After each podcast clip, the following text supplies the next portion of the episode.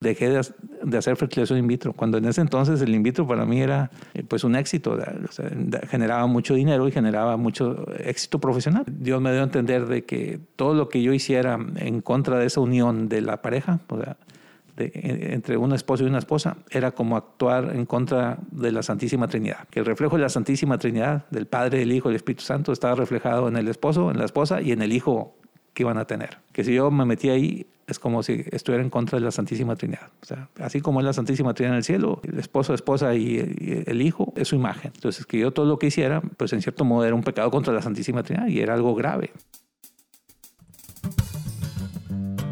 Estás escuchando la segunda temporada de Platicando en Católico el show en el que de una forma muy casual y rompiendo moldes, platicamos con diferentes actores de carne y hueso de la iglesia de hoy para conocer sus testimonios y lo que están haciendo para avanzar el reino de Dios en la tierra. Bienvenidos.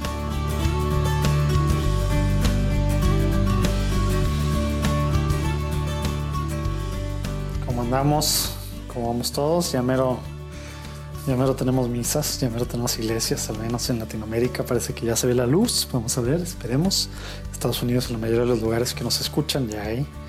Ahí nos platican qué se siente después de meses. Pero bueno, se ve la luz.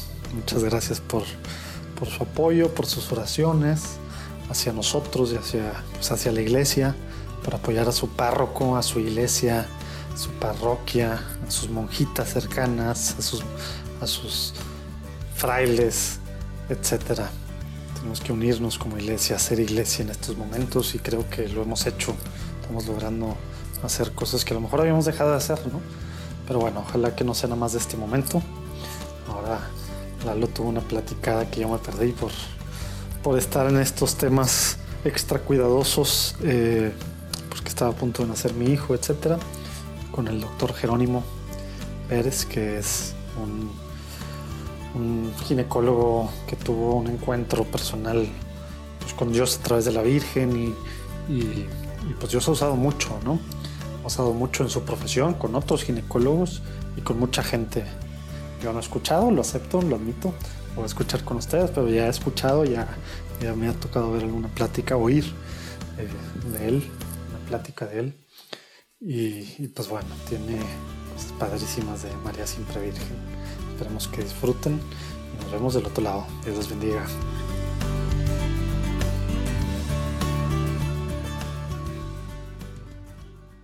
Muy bien, pues felices de estar aquí con esta oportunidad de platicar con Jerónimo y bueno, como siempre empezamos con lo más importante que es ponernos en presencia del Señor, en nombre del Padre, del Hijo, del Espíritu Santo. Amén. Padre bueno, queremos invitarte a este espacio que bien sabes que es tuyo, es para ti, es para que puedas tú dar tu mensaje a través de este testimonio, esta plática que vamos a compartir por medio del podcast. Eh, te invitamos a que disfrutes este momento con nosotros, a que nos ayudes a poner menos de lo nuestro y más de lo tuyo y eh, que bendigas a Jerónimo y bendigas a las personas que están escuchando en este momento. Amén. Muy bien, Jerónimo, pues gracias por tu tiempo, gracias por acompañarnos aquí. Este, platícanos un poquito de ti para que la gente sepa con quién, eh, porque estamos aquí platicando todos, ¿no? Entonces, ¿con quién estamos platicando? ¿Quién es Jerónimo? Muchas gracias, Lalo. Pues primero que nada, feliz Pascua. Igualmente. De resurrección. Y pues gracias por la invitación a este podcast. Platicando en católico. Eso. Está padre el nombre. ¿Y eso, lo hicieron ustedes, el nombre? Sí, pues fue, hicimos, y fíjate que hicimos un episodio piloto, que era así como eh, la previo a que, a que lanzáramos formalmente, eh, grabamos uno con ideas de, cómo iba a ser, de qué iba a tratar, cuál era el objetivo del podcast, y se lo mandamos a, familiares y conocidos a que nos dieran pues, qué opinaban. Y entre ellos pusimos cuatro o cinco opciones de, de nombres, y la verdad la que más nos gustaba a nosotros y fue la que más votaron fue este platicando en católico, porque como que da la impresión, pues es, esto es como una plática, no es tanto una entrevista. Sí. Y pues sí, esa es la historia del nombre. Pero está muy interesante, muy bonito el nombre. Gracias. Nuevamente, gracias por la invitación. Eh, mi nombre es Jerónimo Pérez Maldonado, soy ginecólogo, tengo 58 años. Oigan, no lo están viendo, pero les digo que es un tragaño.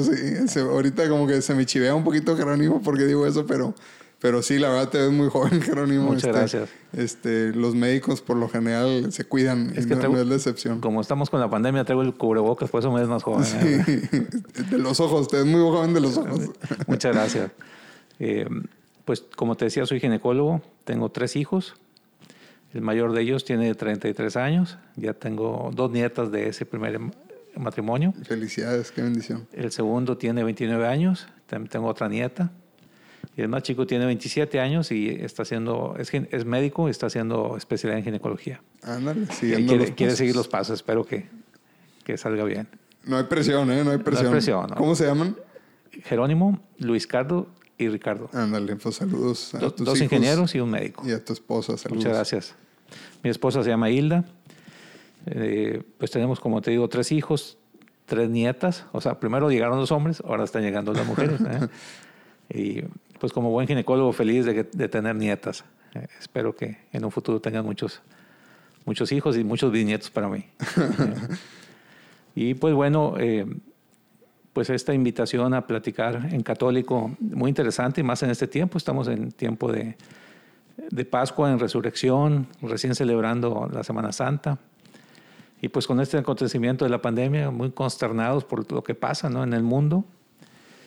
Y pues difícil dar una explicación. Siempre me preguntan, Ay, ¿tú qué piensas? ¿Que esta situación es algo que viene de Dios o es de los hombres?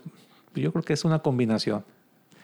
El origen es humano, 100%, pero Dios lo permite para sacar un bien de todo, de todo mal.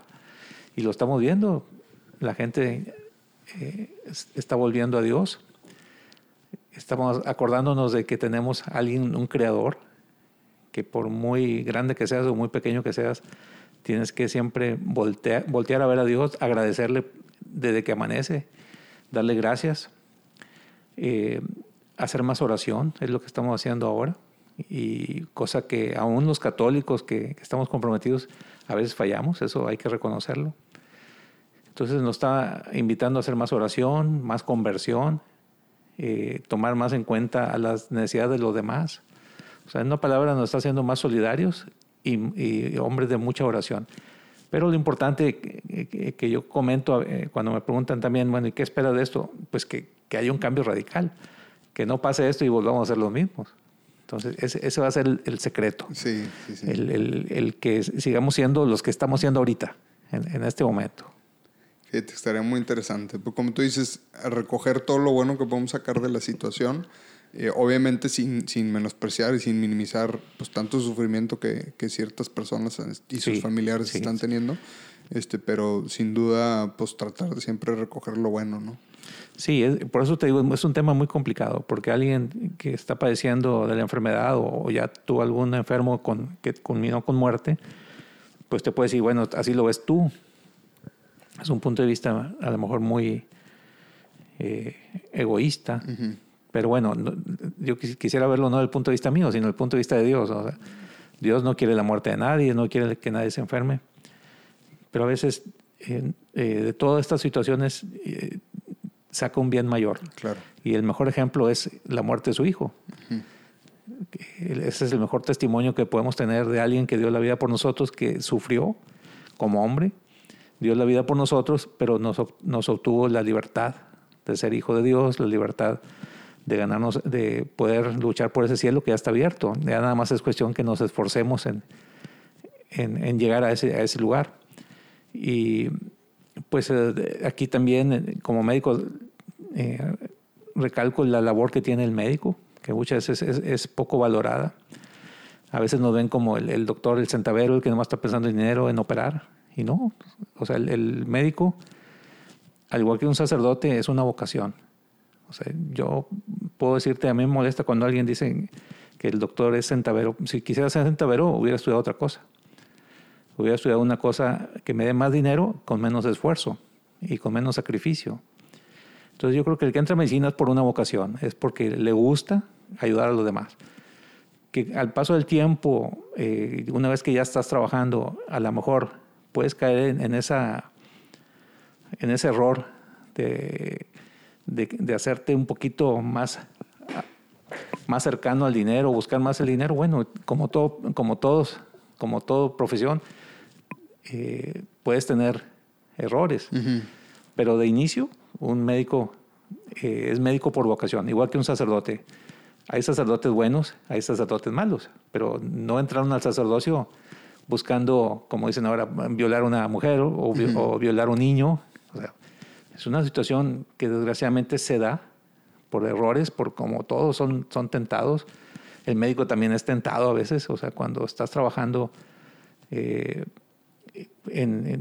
y estás obteniendo un, beneficio económico, estás tentado en, caer en ese vicio de la, de la avaricia y empiezas a buscar más y más y más y como todos entras en el mundo, ¿no? Y se vuelve un conflicto de intereses, ¿no? Así es. También puede ser que el médico como persona normal que es, como cualquiera de, de nosotros, pues pueda tener situaciones eh, complicadas, eh, económicas en su hogar y demás, y se vuelve un conflicto de intereses. Así es, sí. Como cualquier eh, profesión. Ahí, ahí, ahí, pasa a ser de una vocación a una profesión. Entonces caes en ese pues en ese pecado de la avaricia o, pues tantos pecados que puede uno cometer como profesionista. Y la verdad es que así como por lo general pedimos que siempre es importante pedir por los sacerdotes, ahorita es una época muy complicada en la que vale mucho la pena pedir por los médicos. Sin duda. De todo tipo, ¿eh? la verdad que es, un, es una época de un gran reto para... Y, y bueno, no nada más los médicos, porque se oye muy egoísta decirlo, todos los que se dedican. Pues todos person personas de salud, enfermería, que son poco, son poco valorados también. Mi respeto. O sea, enfermeras, todo el personal de salud, eh, son de, los, de las profesiones más, más eh, mal pagadas, igual que los maestros, por ejemplo. Entonces, los, eh, las profesiones más valiosas son las menos valoradas, desafortunadamente, ¿verdad? Pero bueno, pues sigamos pidiendo por los compañeros doctores. Y yo te podría decir, si a un médico le hablan, oye, hay un, hay un enfermo, eh, ¿vas a verlo? Te aseguro que el 99% te va a decir que sí. Y yo estoy casi convencido de que son, serían poquitos los que te dicen que no. Y si te dicen que no es por un motivo especial. Médicos ya mayores de edad, que tienen ya sus problemas de salud, o sea, que, son, que, que tienen el riesgo de, de tener un problema si van a atender a esa paciente. Bueno, pero será como una excepción. Pues sí, aprovechemos este momento para, para acordarnos ¿no? de todas estas personas que trabajan en, en, salud. Este, y ahorita al final del programa, pues pedir también ahí una oración por, por, por ti y por todas las personas eh, en, en, esta, en esta profesión, vocación. Oye, Jerónimo, y pues tal vez al Jerónimo de hace muchos años le parecería raro que el Jerónimo de hoy estuviera hablando de estos temas de Dios este, y estuviera diciendo esto. ¿Por qué no nos platicas, bueno, primero cómo era Jerónimo de niño, cómo era su familia, qué, rol tenía Dios en su vida y luego en tu juventud y demás? Eh, vamos a entrar en este tema para conocerte más por adentro, Jerónimo. Sí, gracias, Lalo. Pues el, eh, cuando me tocó a mí la niñez, una familia católica, pero católica light. ¿A qué le llamamos light?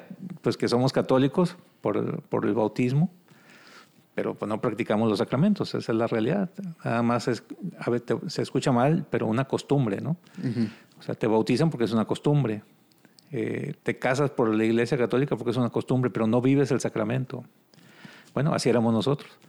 Éramos católicos, pero no vivíamos los sacramentos, no íbamos a misa, solamente íbamos, pues, eh, nos invitaron a una boda, pues vamos a una boda, vamos a un bautizo, a un bautizo, pero vas por la fiesta, no, por, no por el sacramento. Pero al menos ibas a la celebración.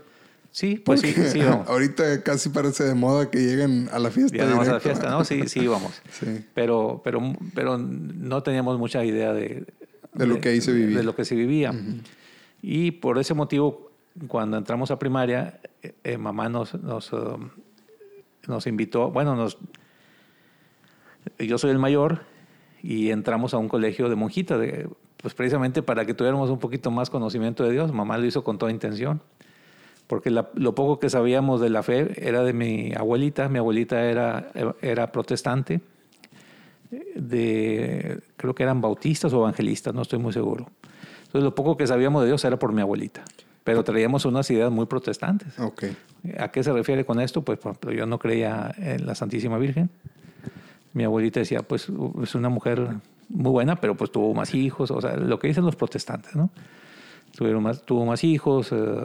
eh, eh, la Biblia así lo dice y, te empiezan a meter esas ideas. Entonces, para mí, las, eh, ahorita le digo la Santísima Virgen, pero yo antes no le decía la Santísima Virgen, le decía, bueno, la Virgen.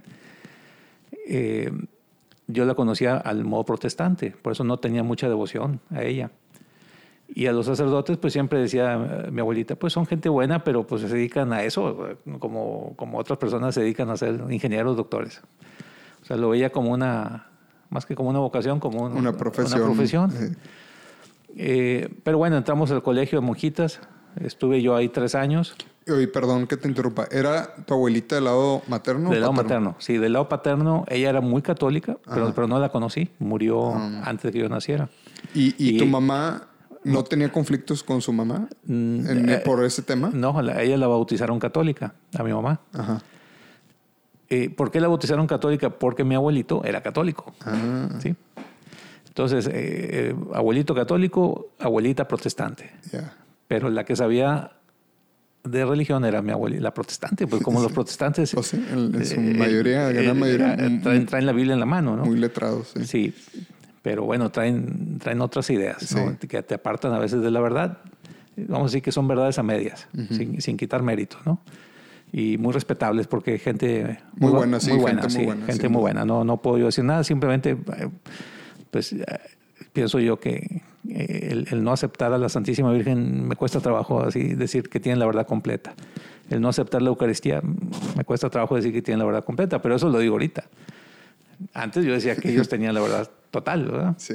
Y, y yo criticaba a los católicos, decía, "No, es que los católicos pues no viven su fe, pues nomás puro golpe de pecho, pero, pero pues no hacen nada, eh, no dan testimonio. Eso decía ya de, de- de niño. Prueba de ello que a los nueve años de estar en el, en el colegio católico me salí. La, la iglesia estaba, perdón, el colegio estaba a media cuadra de mi casa. Nosotros somos de Cadreita, Nuevo León. Está aquí una hora de aquí en Monterrey. Entonces estaba, salía de la casa y caminando llegaba, me- estaba a media cuadra, a la vuelta de mi casa. Y le dije, no, mamá, yo, yo aquí no, no estoy a gusto, es- esta es pura rezadera. Pero pues no me gusta la, la forma como las monjitas lo, lo hacen. Y yo prefiero irme a una escuela donde no, no se toque la religión. En- entre las ideas de mi abuelita y entre las ideas de, de mi papá, mi papá era, eh, era le gustaba la política, entonces tenía esas ideas así medias masones, como, eh, de hecho pertenecía a la logia de los masones, no sé si has escuchado alguna vez de eso, pero Sí, poco. pues, los masones tienen ahí sus, sus ritos, ¿no? Entonces también están en contra de, de que las eh, de que las escuelas eh, tengan religión. ¿sí? Pero pues él, él, él como quiera aceptaba por mi mamá. ¿verdad? Entonces nunca, nunca nos dijo que no.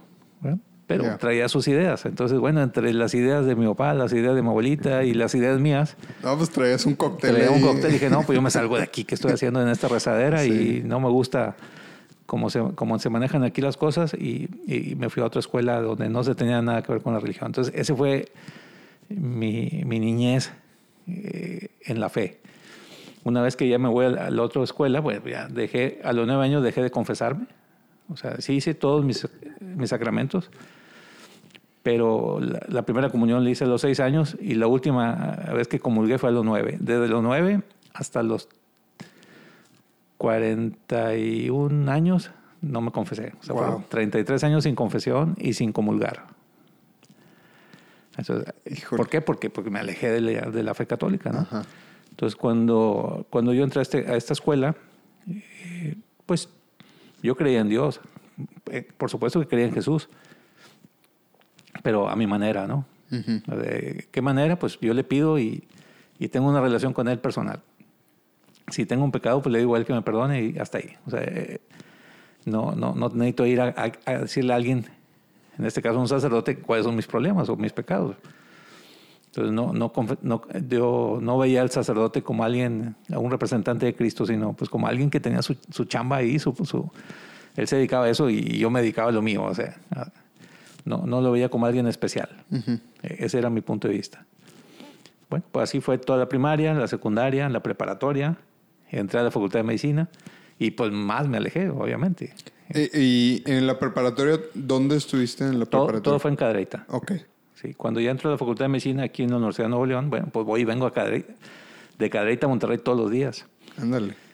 Pero como era un problema, porque en medicina las clases son a veces al- en la mañana, a veces en la tarde, entonces pues tenía que estar todo el día aquí en, en- en Monterrey. No, no tenía la oportunidad de, me voy a mi casa y lo regreso. Entonces pues era, era ratón de biblioteca. Llegaba a las 6 de la mañana y hasta las 8 de la noche me regresaba a Cadereyta. Entonces no tenía dónde ir más que pues, a la biblioteca. ¿eh? Entonces pues claro que me fue muy bien. Eh, terminé medicina y al terminar medicina me caso. No por nada, no por ninguna sorpresa ni nada, sino simplemente porque yo pensaba, bueno, voy a hacer la especialidad y necesito estar al 100%, entonces aprovecho el servicio social y ahí me caso. Entonces me casé de 22 años, 23 años, recién graduado de medicina. Oye, ¿y se casaron por la iglesia? Nos casamos por la iglesia. Cuando me confieso, porque me dicen, te tienes que confesar. Mi esposa católica, Sí. Dice, pues voy, voy a confesarme, pero yo no creo en el sacerdote. Entonces, cuando voy con él, le digo, yo no creo en ti, o sea, ¿cómo lo hacemos? Dice, pues te tienes que confesar, pero ¿qué te confieso si, si yo no te, no te puedo decir a ti lo que yo- mis problemas? Híjole, qué duro. Es, eh, yo te veo como, yo soy doctor, tú eres sacerdote, sí. pues tú vas a, a- a- a consultar conmigo cuando tengas un problema y yo te puedo consultar. Pero si yo no tengo un problema, ¿cómo voy a consultar contigo? Claro. O sea, es lo mismo. Entonces, ¿cómo quieres que te diga mis problemas si yo no te estoy buscando a ti? Pues es que te tienes que confesar como quiera. Bueno, pues ahí le dije dos, tres pecadillos ahí que yo, yo dije, ya, con que me den el, el, el- el visto bueno, ya. Entonces me dijo, bueno, pues mm, te doy la absolución, pero tienes que pensar bien lo que estás haciendo. No, no es lo correcto. Bueno, pues es, es problema mío y se acabó. Entonces yo me casé por la Iglesia Católica, por como te decía, porque para mí pues, era nada más como un requisito. No, no porque yo lo quisiera vivir el sacramento. Y eso ahorita lo reconozco, pero en ese momento pues para mí se me hacía algo muy normal. O sea, Sí, yo- o sea, vamos, no, no, no traía cargo de conciencia por eso, por la formación que yo traía. Entonces me dicen, ¿qué sentías? Pues nada. Y no te da pena, pues ¿cómo dar pena? Pues, si- si- A- al contrario, yo estaba, yo o estaba sea, conven- yo estaba convencido de mi verdad. Estoy siendo honesto. Estoy siendo Sí, honesto. O sea, te sientes no hipócrita. Sí, No sí, sé, sí, sí, yo, pues yo digo la verdad. Claro.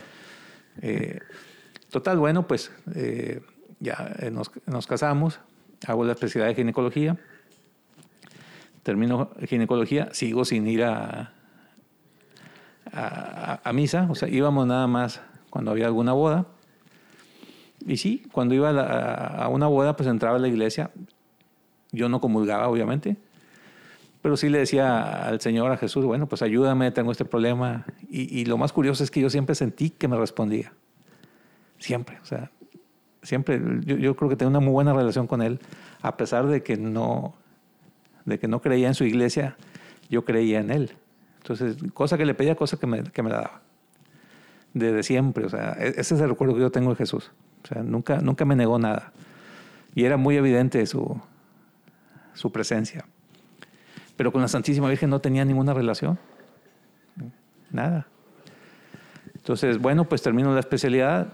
Eh, nos vamos a vivir a Ciudad Juárez, Chihuahua, porque ten- tengo un, un familiar allá que es ginecólogo, que me invitó a trabajar con él, muy exitoso. Pues nos vamos a vivir allá. La verdad no me gustó la ciudad. Sí había mucho trabajo, pero es una ciudad fronteriza. Saludos a la gente de Juárez, no se lo Sí. tomen personal. Acuérdense que Jerónimo es muy honesto, entonces está tratando de ser honesto. Pues no me gustó, Sí, no me sí. gustó porque estaba fuera de mi familia. Ya. O sea, por, pues por eso, yo toda la vida aquí. Entonces mi, mi esposa también de Cadereyta, los dos somos de Cadereyta, nos vamos a, a Ciudad Juárez, Chihuahua. Y pues no me gustó pues, porque sí tenía familia allá, pero pues pero no era mi mamá, no era mi papá, no eran mis hermanos. Eh, finalmente Frontera en ese tiempo estaba ya muy fuerte eh, un narcotraficante, no me acuerdo cómo se llama, no quiero decir nombres, pero pero había mucho miedo, había mucho temor. Entonces, había miedo, esa es la sensación. O sea, a pesar de, de que había familia allí, la sensación era de miedo. Entonces, yo nunca había sentido miedo en un lugar. Aquí no, no lo, aquí, en ese entonces, pues aquí no había. Claro, llegó después. aquí. Llegó después, eso estamos hablando en los finales de los ochentas. Entonces aquí, aquí la palabra narcotraficante no existía. Sí. Entonces voy allá y empieza eso y los miedos y no salgas y ten cuidado y pues sí hay trabajo, pero pues no es el ambiente que yo quiero. Entonces empecé a, a juntar dinero, eh, eh, a- estudié inglés ahí en El Paso, Texas y apliqué para irme a, a, a Houston a hacer una, un fellow en, en lo que es cirugía reproductiva y esterilidad. En ese entonces empezaban las cirugías que llaman cirugía láser, que es a través de la paroscopía, que es con unas camaritas que entran por el ombligo, y empezaban las técnicas de fertilización in vitro. Entonces, bueno, pues me voy, estuve un año ahí, en Houston, y estando ahí me hablan de aquí en Monterrey, oye, pues hay una oportunidad de venirte aquí a, hacer lo que estás allá aplicando. dije, no, pues sí, sí acepto. Pues. Yo ya no estaba muy a gusto, me regreso para acá, hago la prueba seis meses, me gustó, me fue bien, ya, pues nos, nos regresamos. Eh, pero sigue la historia. Eh, pues sí, mucha preparación académica, pero ninguna preparación espiritual. Más o menos, ¿qué edad tenías ahí? Porque, pues bueno, te, te gradúas y te casas como a los 22, dijiste. Luego viene especialidad, luego Ciudad Juárez, luego cuando, Houston. Cuando regresé de, de, Houston, de Houston tenía 30 años. Ok. Entonces llegué aquí a los 30. Ya con dos hijos. Y, el, y, aquí al año de estar aquí, pues ya llega el tercero. Y pues bueno, eh, no, nos tocó la, la, la suerte de que eran pocos los que hacían fertilización eh, asistida en ese entonces, fertilización in vitro. Uh -huh. Me empezó a ir muy bien y pues empecé a tener mucho éxito profesional, económico, pero eso también te va alejando más de Dios. Uh -huh. o sea, lo que decíamos ahorita. O sea, tú puedes entrar como una vocación. Te gusta la medicina, la practicas, estás bien, estás a gusto, pero ves que te va bien y quieres más. Uh -huh. O sea, caes en la avaricia. Quieres más, quiero más, más trabajo, más trabajo, más trabajo no porque quieras más dinero, sino, o sea, empiezas a hacerte adicto al trabajo y a los, buenos, y a los éxitos.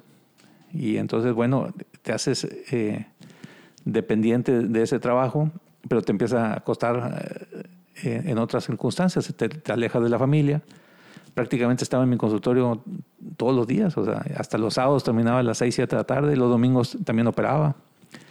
Entonces te alejas de la familia y empieza a resentirse. Uh siento que, que, los primeros años de, los, de, de, mis hijos no estuve ahí como, de, como debe haber sido. Y, y, te alejas de tu esposa un poco también, o sea, empiezan a, empieza a haber conflictos porque pues no estás ahí en tu casa. Y empiezas a agarrar eh, otro tipo de, de vicios, te empiezas en la vanidad, a comprar carros, a comprar casa, eh, a comprar ropa. A, a, empieza, un pecado trae otro. Uh -huh. ¿sí? Pues se llaman pecados capitales, porque un, un pecado te, te, trae otro, otro y otro. Entonces empiezas con la soberbia, la avaricia, la vanidad, eh, y, y, pues caes en, un, en, una trampa ahí que, que el mundo ya te, te va poniendo. Papa Benedicto me llamó diciendo que hasta en el momento la intuición de Juan Pablo II de la nueva evangelización tenía que ser más estructurada hablándome simplemente, me dijo, yo creo que usted tiene que ser el primero presidente del Consejo para la Nueva Evangelización. ¿Qué piensa? Yo lo miré y mi respuesta fue, Santo Padre, es un desafío. Esta es solo una partecita de la platicada que pude tener con Monseñor Fisichella, que es el presidente del dicasterio de la Nueva Evangelización un arzobispo muy cercano, al, para empezar al Papa Juan Pablo II, luego a Benedicto y ahorita muy cercano con, con el Papa Francisco, que trae todo el tema de la nueva evangelización, que a veces no terminamos de entender qué es esto, ¿verdad? Aunque llevamos décadas escuchándolo. Bueno, aquí abajo si le dan, ahí pueden ver el link directo para que puedan escuchar esta padrísima platicada con él sobre lo que está haciendo Dios en su iglesia en este tema, el Papa, etcétera. Padrísimo, muy, muy padre. Esperemos que la disfruten tanto como la disfrutamos nosotros. Claro, espérense a que se acabe esta platicada. Dios los bendiga.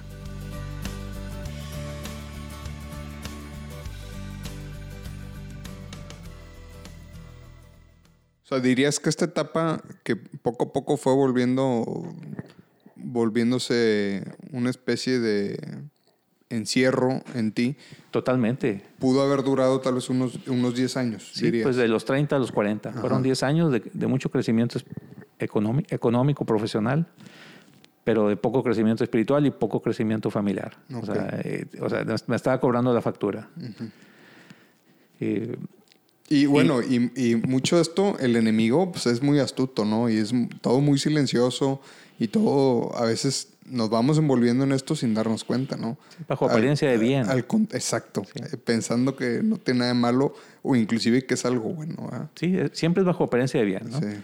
Porque te vas a sentir, es que tú eres, te lo mereces, estás ganando buen, buen dinero, pues te mereces un carro, te mereces ropa, te mereces esto, te mereces lo otro, y empiezas a, el, el, el, el, que está allá atrás de ti cuchicheando te dice, te lo mereces, todo te lo mereces. Y te sientes dueño de la verdad. Y empiezas a, a pisar, a, pues a, a, pisar en falso todo. Hasta que llega a haber un momento que es un vacío, eso lo sentí. O sea, un vacío, bueno, ¿de qué sirve estar trabajando? Todo el día encerrado ahí. ¿Y de qué sirve esto? Y tener mucha paciencia y mucho trabajo, y, pero no lo disfruto. O sea, si tienes el carro nuevecito, pues no lo manejas. De tu casa al hospital, del hospital a tu casa. Era todo. Entonces, los carros prácticamente los vendían nuevecitos. Pues, pues, no, no, no, lo uso, no, lo, no, lo, no, les, no les saco el provecho.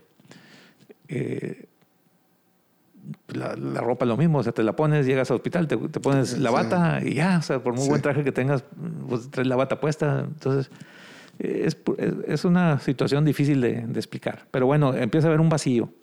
A tal manera que yo veía a, mis, a mi personal, a las enfermeras, y me daba, me daba envidia ver que ellas tan tranquilas entraban y salían y ganando un salario. Y las veía yo más tranquilas que yo mismo. Como que disfrutaban la, más, la, más la vida que yo. ¿Sí? Decía, qué envidia. O sea, ellas eh, llegan aquí a las 10 de la mañana y a las dos, tres de la tarde ya se van a su casa y yo aquí sigo trabajando y, y la otra sale a las 8 y yo sigo aquí hasta las 11 y, y yo las veo ellas muy contentas, perdón, contentas con lo que tienen y yo no estoy contento con lo que tengo. Bueno, pues eh, empecé a buscar eh, la forma de, de, encontrar a Dios, pero pues, no sabía dónde. Entonces me, me llegó un libro por ahí de el autor se llama Paolo Coelho, no sé si lo ha escuchado. Es un, es un autor brasileño. y es buen autor. Un libro muy interesante que se llamaba El alquimista. Me lo regalaron. Pues, lo empiezo a leer y se trata de un muchacho que, que anda buscando un tesoro y sale de su casa para encontrar ese tesoro y, empieza a buscarlo por, por, por muchas partes y al final de la historia, pasa por muchas peripecias, ¿no? Pero al final de la historia, pues no encuentra el tesoro, llega a su casa y ahí en el patio de su casa, en el patio de su casa, eh, pues hace ahí un, un, pozo y descubre que ahí estaba el tesoro. Entonces la conclusión es que no necesitas salir de ti mismo para encontrar el tesoro, el tesoro está dentro de ti. Esa fue la conclusión. Entonces yo sentí la presencia de Dios muy fuerte. Dije, Dios, aquí, aquí me estás hablando. O sea, es un, sentí mucho gozo. Un gozo que nunca había sentido. Eh, y le dije, Señor, pues si eres tú el que me estás hablando a través de este gozo, pues dime qué es lo que quieres que haga. ¿Dónde, ¿dónde estás? Y a mí me encanta interrumpir, así que, pero como quiera me disculpo.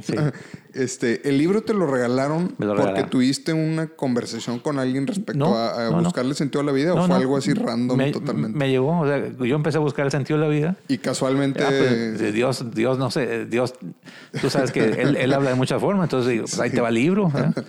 Aunque no es un libro católico, tiene algunas situaciones ahí de metafísica y cosas. Bueno, pero pues, en ese momento si me llevan un libro católico, yo te lo aviento. Claro, ¿no? Y, te sirvió para tener esa conclusión que ahorita nos decías. A la primera te lo aviento. si me dan un libro ahí, el catecismo, la Biblia, no, discúlpame, pero por ahí no es. ¿Cómo encontrarle el sentido a la vida según San Pablo? No, hombre, gracias. sí, por pues, inventar un título. Sí, me llegó algo que, que a mí como médico eh, me llamaba la atención. Pues, es un poeta, un filósofo reconocido. Dije, bueno, pues vamos a ver qué trae. Por eso lo acepté y Dios sabe ¿De qué se valió? De, qué se valió para, para tocarme, ¿no?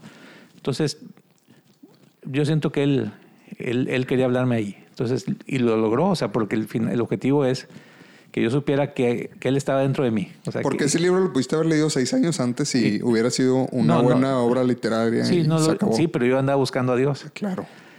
Entonces yo dije, si eres tú, porque eh, yo cuando sentí ese gozo, yo no sentí un gozo de haber terminado el libro.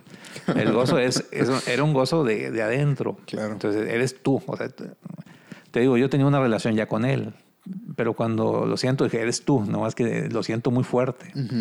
Yo sabía que era él y, y de hecho tenía una imagen ahí de, de Jesucristo y le dije, eres tú, a ver, dime qué, dónde te puedo encontrar, qué, qué quieres de mí, por dónde, por dónde quieres que me vaya. Y bueno, pues eh, empiezan a llegar más libros y más libros de, de mucho tipo, ¿no? Eh, de metafísica, de, de ju- judaísmo, de, de yoga, de hinduismo, de metafísica, de extraterrestres, de, de- Oye, de- de todo lo que te puedes imaginar. Volvemos al cóctel de Sí, la infancia. De, ¿eh? todo, sí. Me llegó de todo. Sí. Y no, yo no los compraba, me, no sé, o sea, la repente llegaban, "Tenga, tenga, doctor, y tenga. Y ya cuando me empezaron a regalar, yo empecé también a buscar. Pero yo no lo andaba buscando en, en la iglesia católica, yo lo andaba buscando en lo que hay, en la literatura que hay, ¿no? De esoterismo, de metafísica, como te digo, de, de buscar las diferentes religiones. Y dije, no, pero aquí no es, aquí no es. O sea, para que te des una idea, yo creo que leí eh, como unos 100 libros, pero como médico lo lees muy rápido, porque estás acostumbrado a leer rápido. Y escribir rápido también. También, Perdón, eh, lo no, que no decir. entiende nada, pero, pero lo leía muy rápido, entre paciente y paciente, o, los, los ratitos que, que estaba en trabajo de parto, pacientes con partos o cirugías, pues ahí lo leía. Ajá. Y dije, no, pero lo leía rápido también porque lo leía superficial, o sea, dije, no, no, aquí no es, no, no es. O sea, como empiezas a aprender a leer, tú, por ejemplo, cuando estás estudiando medicina, tú ves un libro, lo ojeas y dices, tú, este no trae, este no trae. Ya. O sea, sin necesidad de leerlo a fondo, con un repaso te das cuenta si, si trae la información correcta o no sé, es, un- es algo que se ya se te va dando a medida que vas. eh, y lo me imagino en, otros, en otras carreras debe ser lo mismo, ¿no? Pero en medicina nos, nos enseñaban mucho, un libro te puede decir una verdad y otro libro otra verdad del mismo tema. Por ejemplo, del coronavirus, por decir, bueno, pues es un virus que tiene estas características, es un virus eh, natural. Y hay quien dice, no, eso es un virus artificial, este fue hecho por el hombre. Bueno, pues vamos a concluir y, y empiezas y hay toda una línea de investigación por ver si es natural o es artificial. Si la enfermedad se trata con este tipo de medicamentos o con este otro tipo de medicamentos, cuál es el que da resultado, este también, este da, pero es mejor este. Entonces, la medicina es una ciencia, es un arte, o sea, tiene, no es una ciencia exacta. Entonces, tiene mucho de feeling, tiene mucho de, de lo que tú ap- aprendas. Y bueno, pues eh, eh, así anduve, yo creo como unos dos, tres años bien, leyendo de todo, tomando cursos de, de todo, buscando la verdad. dije, no, pues aquí, no, sí, sí aprendí mucho, pero no me sentía que era, ahí no estaba eh, el Señor, ahí no estaba Jesús. Hasta que un día llegan unas monjitas al consultorio y traían un problema ahí médico y necesitaban ¿Cómo cirugía. cuánto tiempo había pasado de que tú ya habías tenido este Pues yo despertar en tu unos, relación? unos dos años, Ok, sí, entre los 39 y los 40, 41. ya. Entonces llegan las monjitas a tu consultorio. Llegan, eh, pues yo la veo como una paciente más. Ujú. Necesitaban cirugía, le dije, bueno, pues se va a operar, es tanto, porque pues, para mí era una paciente, yo no, yo no le dije, yo se lo voy a regalar porque, volvemos al mismo, yo no, yo no, acuérdate que tuve una experiencia, eh, Y más siendo monjitas, ¿no? Porque pues a los nueve años te divorciaste sí, de ellos. sí, por yo así dije, no, aquí con la, con la monjita no quiero hacer nada. Sí. Entonces dije, bueno, pues eh, es tanto, de, mis honorarios es tanto, del anestesiólogo es tanto. O sea, adelante, ya me sorprendió. Que me dijeron, adelante, doctor. Y dije yo, no, no es lo normal, yo esperaba, doctor, pues ayúdenos. Sí. Y bueno, pues estando en cirugía, eh, quitamos el problema de, la, de, la, de la monjita. Y yo sentí en mi interior la necesidad de, de ayudarlas. ¿Por qué? Pues no sé. Le dije al anestesiólogo, oye, vamos a ayudarlas, no les vamos a cobrar. A mi ayudante, ¿están todos de acuerdo? Sí. Dije, bueno, pues ya, hacemos una obra de caridad. Y no nada más eso, sino pues también en el hospital vamos a ver que, que no paguen nada. Entonces, como yo tenía mucho volumen de pacientes, hablo con el administrador, me dice, sí, doctor, no, no hay problema, no cobramos nada y, pues nadie cobró. Entonces, eh, a la semana que van a quitar los puntos, le, le quito los puntos a la, a, la, la monjita y me dicen, doctor, pues estamos muy agradecidos con usted y por todo lo que ha hecho y lo esperamos mañana en tal lugar para que vaya a conocer a, a, María Siempre Virgen. Le dije, ¿y quién es María Siempre Virgen? Pues es una imagen que nosotros tenemos devoción. Y dije, no, pero pues, pues yo tengo trabajo. Dice, sí, pero ahí lo esperamos como quiera al mediodía. O sea, la hermana insistiendo, ¿no? Dije, "Ay, me, me llama la atención que insistiera. Dije, sí, ya, ya veo, pásame la dirección y veo qué hago. Y a mí me llamó mucho la, invita- la, la forma en cómo me, cómo me invitaron. Y, pero también eh, las hermanas a mí ya me transmitían paz. O sea, eh, aunque yo no creía en las monjitas, el verlas me transmitían una paz difícil de explicar. ¿no? Que, lo- que, que yo no había sentido pues nunca. Entonces me llamó la atención, dije, no, pues voy a, voy a conocer a María Siempre Virgen. Si las hermanas transmiten paz, a lo mejor es aquí donde yo tengo que encontrar a Dios. Entonces le digo a mi, a la- a mi anestesiólogo, mi anestesiólogo sí es católico, cursillista, él me había invitado, colores. me había invitado muchas muchas veces al cursillo y dice, mira, si quieres que sigamos siendo socios, no me estés, no me estés invitando. Deja fregando. Deja- si no me molestes, yo no creo en eso. Yo tengo mi, mi- mi forma de ver a Dios y tú la tuya y yo te respeto, tú me respetas. ¿no? Y cuando, cuando esta invitación le digo, oye, fíjate que vinieron, ¿te acuerdas de las monjitas? Sí, pues me invitaron a ver a, a conocer ahí una imagen que tienen. ¿Me acompañas? Porque pues yo no le sé, yo no le sé mucho a esto y tú tienes más conocimiento. Yo, Oye, una pregunta. Siendo ellas monjitas y pues eh, tú relacionándolas con la gente católica, él era tu, vamos a llamarle go-to person de temas católicos. Sí. O sea, porque le pudiste haber dicho a tu esposa también, pero tal vez no tenías esa confianza porque inclusive... No, porque mi esposa sí- Achis, tú eres este, el, el, el, el protestante de la familia, por Sí. así decirlo. No, y mi ¿verdad? esposa O se, hizo, se hizo igual que yo. O sea, Ya. si yo eh, ya tenía en ese entonces, eh, a ver, me casé a los 22, 40, pues ya tenía casi 20 años de casado, pues mi esposa se hizo como yo. Pues no, no vamos a misa, no vamos a misa. Ya. Entonces, ¿cómo le iba a decir a, ella si traía la misma fe que yo? Ujú. Entonces, se fue haciendo al lado mío. En lugar de yo hacerme al lado de ella, ella se vino al mío. Y pues con él tuviste la confianza de platicarle. Pues, Sí, le pues, platiqué, oye, No pues- me dejes morir, no me Sí, dejes ir solo. acompáñame. A lo mejor hay trucos, no sé. No sé qué, qué quieran las hermanas ahí, ¿verdad? Es broma, pero... Sí, sí. Bueno, pues vamos a... Ya cancelé consultas. Dije a, a la, a la- a mi secretaria, bueno, vamos a cancelar estas consultas, pásanos para más tarde y vamos a ver qué pasa. Pues vamos ahí, la- nos reciben muy amables las hermanas, esas con las hermanas muy atentas siempre Aquí en Monterrey. aquí en Monterrey. Nos reciben y me dice, doctor, pues mire, aquí está la imagen de María Siempre Virgen para que la conozca. Es una imagen grande de 2, 220 por 220.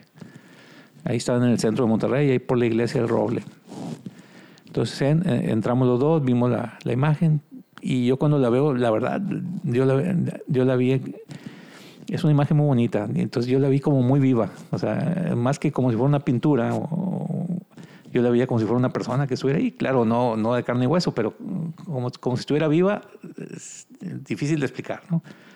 Es un, es- eh, y más como médico me cuesta mucho trabajo explicar algo que, que no es objetivo, que no sí, algo que no se puede explicar. que no se puede explicar. Sí. O sea, no, no es una pintura, pero tampoco es una persona. Sí. Pero yo la veía muy viva y dije, bueno, y aparte daba mucha paz. La misma paz que yo sentí con las monjitas la sentí ahí, pero más, mucho más. Entonces ya viene la, la hermana eh, que me invitó, me dijo, oiga, pues esta es la imagen de María Siempre Virgen. Este, nosotros estamos, somos parte de esta comunidad y, y, pues yo quería decirle que, eh, que queremos que forme parte de la comunidad y que estuviera aquí visitando la imagen, que venga a rezar el rosario. Y dije, espérame, hermana, espérame, pero me está pidiendo muchas cosas. O sea, yo no rezo el rosario, yo no creo en usted, yo no creo en la Virgen, yo no creo en la iglesia. Dijo, bueno, pues es que la, la Santísima Virgen quisiera que, que usted ayudara y participara, que fuera su misionero, algo así, ¿verdad? más o menos. No, no, no recuerdo bien, pero más o menos por ahí. Eh, dije, bueno, pues mire, yo no creo, pero siento mucha paz. Entonces, déjeme ver qué puedo hacer. Ya, nos retiramos. Y le dije yo a mi anestesiólogo, oye, ¿cómo viste la imagen? Pues sí, está muy bonita, pero pues no la viste así, así como muy viva. Pues no, pues... Y no sentiste paz, pues está bonita. Le dije, "Pues, pues tú eres el católico. Y, resulta que yo soy el que, el que me gustó y el que vengo enamorado de la imagen. Bueno, pues llego a mi casa ya en la noche y le platico a mi esposa y me dice, no, pues yo quiero conocerla también. Al día siguiente vamos, o sea, otra vez, cancelar consulta y fuimos a conocerla. Nos dieron chance de ir a, a verla. Y lo mismo, la- el mismo sentimiento que yo te, te- te platico, la, la imagen muy bonita, muy viva, con mucha paz. Y salimos y le digo a mi esposa, ¿cómo, qué, te pareció? Pues lo mismo que mi, que mi anestesiólogo, pues está bonita, Sí, pero hay algo más. Como hasta, como hasta para qué Sí. cancelaste tus consultas, sí, ¿no? sí. O sea, Yo iba a ver a la, a la, la imagen, o sea, porque da cuenta como, a lo mejor se va a escuchar mal lo que digo, pero yo me enamoré. Me enamoré de, de la imagen de, la- de la- de María Siempre Virgen, se llama. Muy bonita, o sea, una imagen muy bonita. Porque te digo, yo no veía la, yo no veía la pintura, yo veía algo más allá. Entonces mi esposa dice, "Pues, ¿cómo, ¿cómo que ves algo más allá? Pues estás volviendo loco. No, no, no estoy loco. Es que pues yo veo pues, una cosa muy diferente a lo que tú estás viendo o a lo que vio mi, mi socio. Pero bueno, pues a lo mejor ya estoy alucinando. Este, bueno, ahí ya, ya estuvo. Y como nos habían invitado a rezar el rosario todos los días 8, eh, vengan el día 8 de cada mes a, a rezar el rosario a las 6 de la tarde. Oye, pues en 15 días es el día 8, ¿me acompañas a rezar el rosario? ¿Y ¿Qué te pasa? Y pues, tú sí estás, estás loco, me dice. Tú no eres así. Pues yo no sé, le dije, pero pues me invitaron, yo quiero ir. Pues a cancelar consultas a las 6 de la tarde, el día 8, eh, contra mi voluntad, porque pues yo nunca, o sea, yo era adicto al trabajo. pero era aquí en Monterrey. Aquí en Monterrey. La- sí. o sea, Sí, todo aquí en Monterrey. Oye, pues, eh, ¿me acompañas o no me acompañas? Le dije a mi esposa, no, pues sí voy. Ya llegamos el día 8 ahí. Eh, ¿Qué vamos a hacer, hermana? Pues a rezar el rosario, pues no sabemos. Pues los voy a enseñar. Ya nos enseñaron a rezar el rosario. ¿eh? Primera vez que rezar el rosario en mi vida. wow. Pues ahí, mal que bien, ahí lo, lo- lo- nosotros lo seguíamos, a mi esposa también. Y, pero yo, más que rezar el rosario, eh, eh, era ir a ver a la imagen, ¿verdad? O sea, como el enamorado, voy a ver a, a- a la novia, digo, con todo respeto a la Santísima Virgen. ¿no? Sí. Entonces yo le iba a ver, estaba embobado viéndola y pues sí, el, el- el rosario sí, pero, pero no era tanto rosario, era eh, eh, la sensación esa de, de- de paz y de, de una presencia ahí especial en, en- en la imagen. Bueno, pues esto se fue repitiendo cada día ocho. Em- empezamos a, a aprender a rezar el rosario.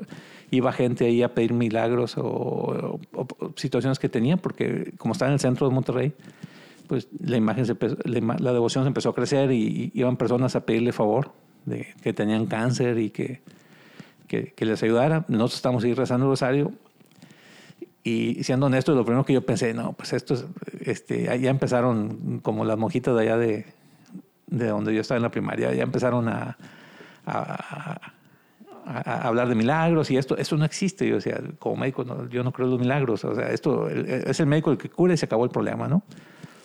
O sea, Dios te da el talento para, para curar, pero, pero no milagros. O sea, un cáncer no se quita, a menos que lo operes o le des quimioterapia. Entonces, venir a decir que, que, que tenía cáncer y que nomás le pidieron a la Virgen y se le quitó, pues no, pues esa no me la creo. Entonces dije, aquí hay, aquí es lo mismo de, de- lo mismo de siempre, ¿no? Lo mismo de la Iglesia Católica. Ese era mi pensamiento. O sea, hablan de milagros cuando no son milagros. ¿verdad? O sea, yo como médico, pues muy objetivo en lo mío. ¿sí? O sea, no, no se puede hablar de un milagro mientras no haya una evidencia científica. Ese era mi pensar, ¿verdad? Pues, pues yo, yo, yo basado en los libros. Para mí la Biblia, la, la Biblia mía eran los libros. Claro. ¿sí? Yo la Biblia, la Biblia nunca la había leído. Eh, pero bueno, pues sigue el, proceso. Eh, empiezo a ver ahí gente que, que le da gracias a la Virgen porque le había hecho milagros. Y pues resulta que eh, empieza ahí un problema en la familia.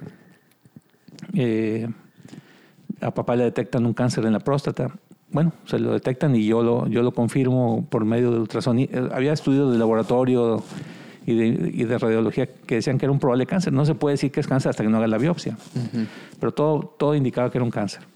Entonces yo me acordé y dije, bueno, pues si aquí vienen y le piden a la Virgen que haga milagros, pues yo también le voy a pedir. Eh, yo ya estaba un poquito más eh, metido en, este- en- en esta situación de Un, la un poquito más dócil. un tal poquito vez. más dócil, ya, ya, ya me estaban aflojando, ¿verdad? Ya. Y le dije, bueno, mira, yo no creo, yo no creo en lo, en lo que te piden, le dije, O sea, porque yo le hablaba a la, a, la, a la Santísima Virgen. Ahorita le digo la Santísima Virgen, pero antes no le decía, ¿eh? O sea, para mí era la Virgen. ¿eh? Entonces decía, eh, eh, oye Virgen, si, te- si aquí viene y te piden milagros, pues yo también te voy a pedir uno. Yo no creo. Yo como médico no creo, pero, pero bueno, yo no quiero que papá sufra, entonces quiero que se le quite el problema. Entonces, bueno, pues le dije a mi esposa, ya le pedí, entonces vamos a ver qué sucede. rezamos el rosario todos los días, ya no era los ocho, entonces vamos a pedir rosario todos los días, todos los días. Y al mes que le, que le repitieron estudios, pues fíjate que ya la imagen de radiología ya no está, el laboratorio se mejoró sin hacer nada. ¿eh? Dije, no, esto, esto fue casualidad y probablemente hubo error de laboratorio, error de, de, los estudios de radiología. No hay milagro, o sea, para mí como médico es, fue un error de interpretación. Después viene una prima que, que le, detectaron cáncer de tiroides. Oye, este Jerónimo, y a esta altura de las cosas, ya cómo seguía tu relación en cuanto a la no, yo a, la práctica de la religión católica nada, como nada, no, para nada. Nada más era con la Santísima Virgen ya.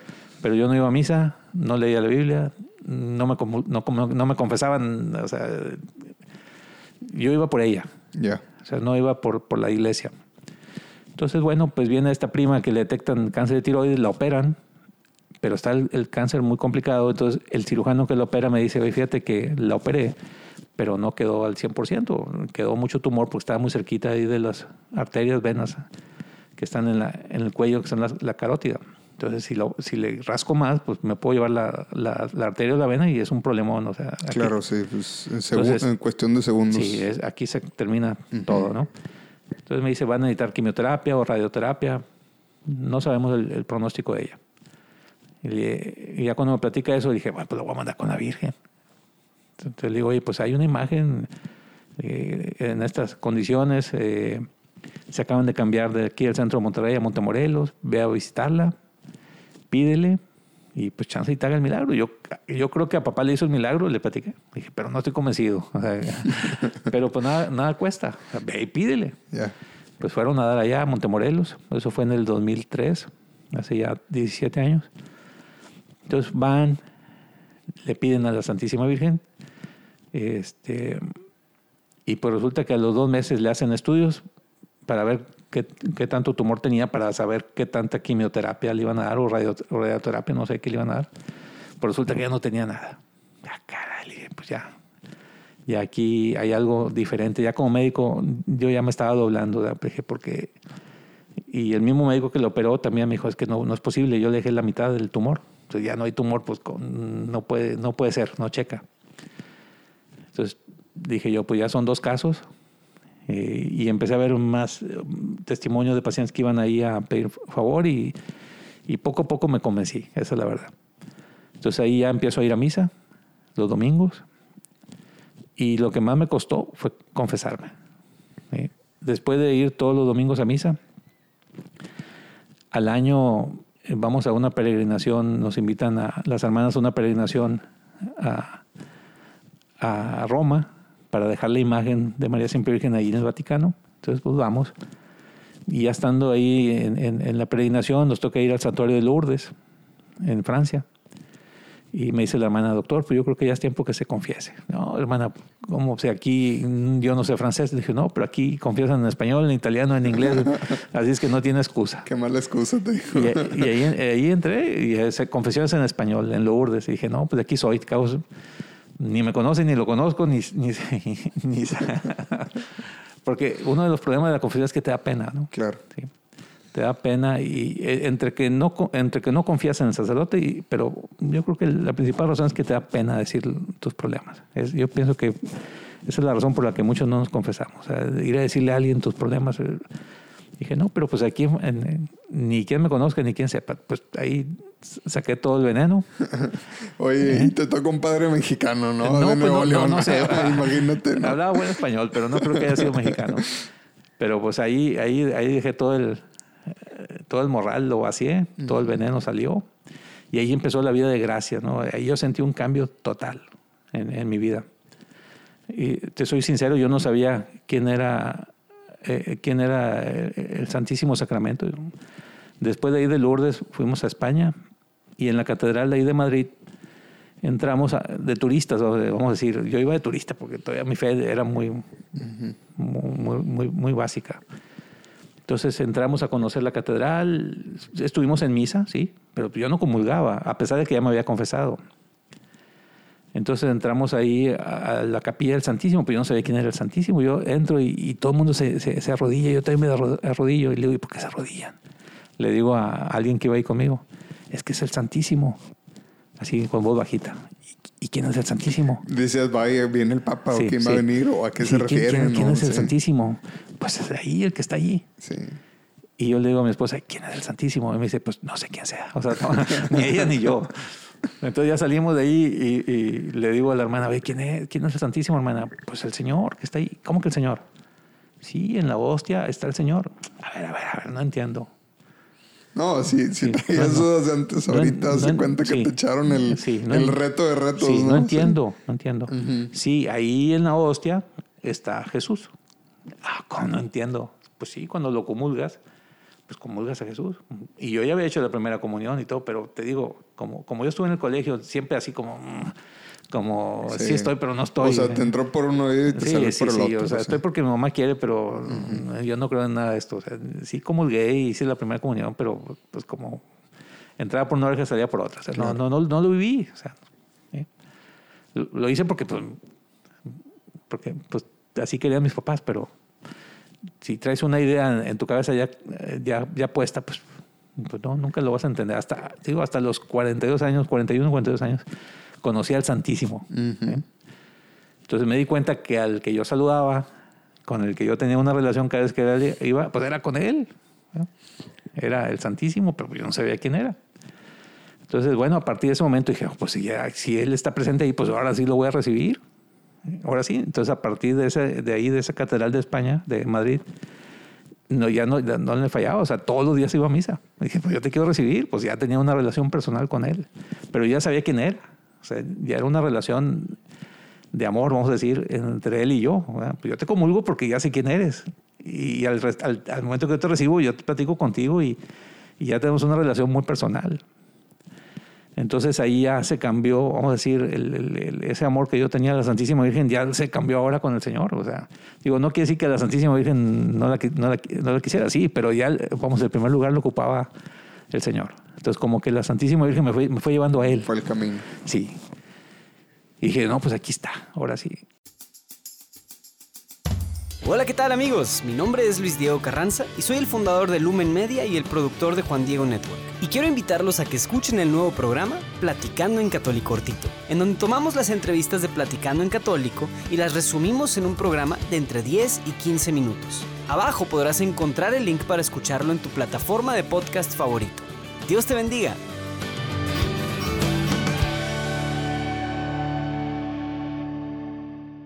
Quiero recordarte que cuando leíste el libro de Pablo Coelho, eh, comentaste, ¿no? Eh, eres tú. Eres tú. ¿Cómo, cómo te encuentro? ¿Cómo, sí.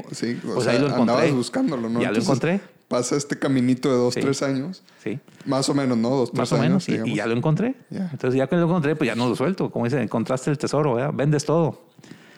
La, la, perla preciosa o el tesoro que, que, viene en la Biblia. Entonces empecé a leer la Biblia todos los días, o sea, la leí. Entonces ya mi lectura ya era la Biblia nada más. O sea, tiré, bueno, no los tiré, pero prácticamente todos los libros que había leído eh, hay un lado. Y ya muchos los tiré, los quemé, los regalé. Y aquí está la verdad. Entonces ya eh, super, los, los, médicos rayamos mucho cuando está estudiando sus rayas, ¿no? Entonces tengo mi Biblia más rayada que, que cualquier libro de medicina, ¿no? Entonces, esa, esa desde ahí, Biblia diaria, eh, comunión diario, rosario diario. Y me dijo mi esposa, oye, pues, estás bien loco, ya, ya no eres el mismo. Pero loco para bien, ¿no? Sí, sí. Loco para bien, estaba contenta. Entonces mi vida cambió drásticamente. Mi, esposa se convirtió también. ¿Qué edad tenían tus hijos en este entonces, aprox? Pues fue hace 17 años, el mayor tendría eh, unos 15. 15, sí. 15 por ahí, el más, el más chico 10. Entonces se convirtieron, bueno. Oye, porque también pasa esto en momentos complicados en su vida, ¿no? Porque en la adolescencia, pues también. Sí, ellos no, ellos no querían saber nada, porque nosotros, bueno, yo bien fanatizado con esto. Mi esposa me empieza a seguir, entonces, oye, ustedes nada más se la pasan hablando de la Santísima Virgen y de, de allá donde van a conocerla y, y pues como que ya, ya se están pasando, porque pues de un cambio drástico, ¿no? Sí pero los empecé a llevar y ya les empezó a gustar y pues toda la familia se convirtió. Y no nada más mi familia, sino también mi mamá, mi papá, mis hermanos, todos. O sea, fue una conversión de, agarró, como dicen, eh, carro completo, ¿no? Entonces toda la familia se convirtió. Eh, algo muy bonito, fue una experiencia muy, muy bonita. Y pues bueno, eh, ahí eh, empieza a hacer, eh, empieza un cambio primero, o sea, puedo decirte, es una conversión primero personal y luego familiar.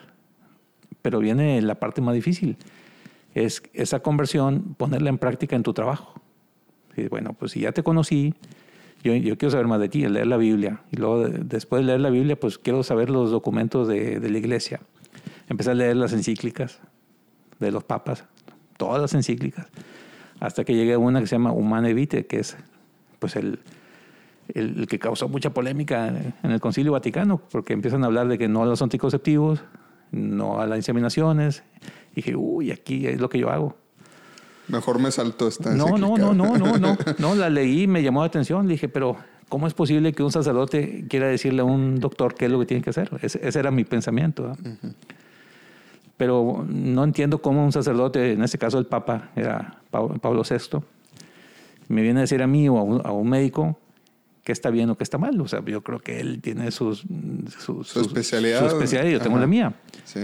Pero, pero fíjate, pero como conozco al Señor y sé que esta, esta es su iglesia y sé que es, el Papa es su, su vicario, su, su, su, representante, pues voy a obedecer.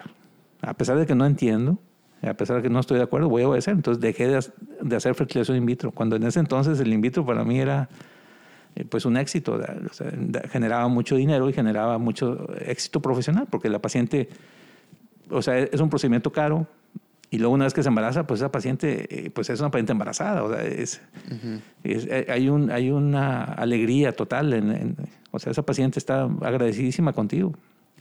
Es una paciente que difícilmente te va a dejar porque pues hay una relación de, de que vivieron una experiencia muy, muy personal, o sea, es, es, una sensación muy bonita. Cuando alguien no puede embarazarse y se embaraza, eh, pues no sé, o sea, es algo muy difícil de, de, describir, pero te sientes parte de esa familia tú. Uh -huh. Entonces decirles, oye, pues ya no lo hago. Y, y, no lo hago por, por fe, peor aún. ¿Cómo que no lo hace, doctor? No, pues ya no lo hago. Pero, pues, ¿por qué no lo hace? No, pues bueno, es que tuve una conversión y me acerqué y, y ya no lo hago. Entonces, pues obviamente muchos pacientes ya no iban conmigo porque pues decían, no, pues este doctor ya, ya, ya está muy mocho, ya como dicen ahora, muy, muy santurrón. Entonces, pues empezaron a alejar.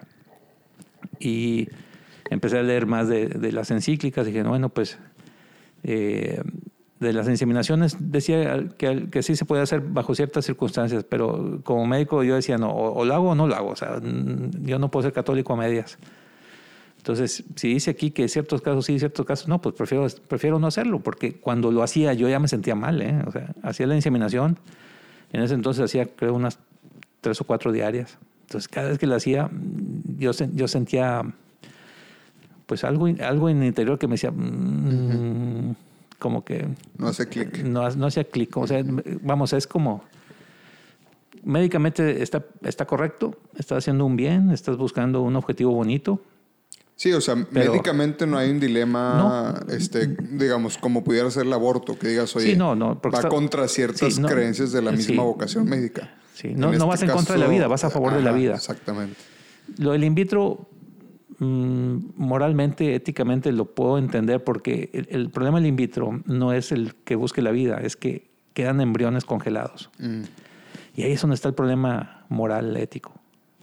¿Qué haces con esos embriones congelados? Pues yo antes, embriones congelados para mí pues son células congeladas, pero cuando ya empiezas a meterte en esto de la fe y empiezas a leer y a, leer, y a meterte más en la bioética, pues no te das cuenta de que no son células congeladas, que es una persona congelada, ¿sí?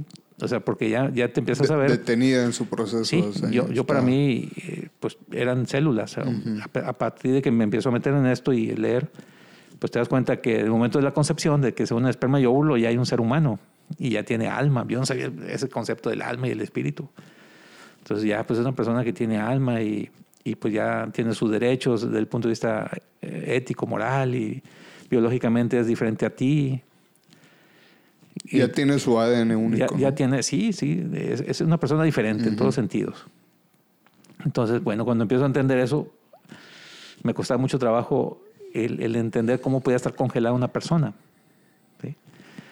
Eh, por eso te decía yo, aunque no lo entendía, eh, obedecí. ¿sí? Pero después ya no más obedecí, sino ya empecé a entender. O sea, Primero en obediencia y luego después ya con conocimiento de, de, de, de la razón por la cual decían que no.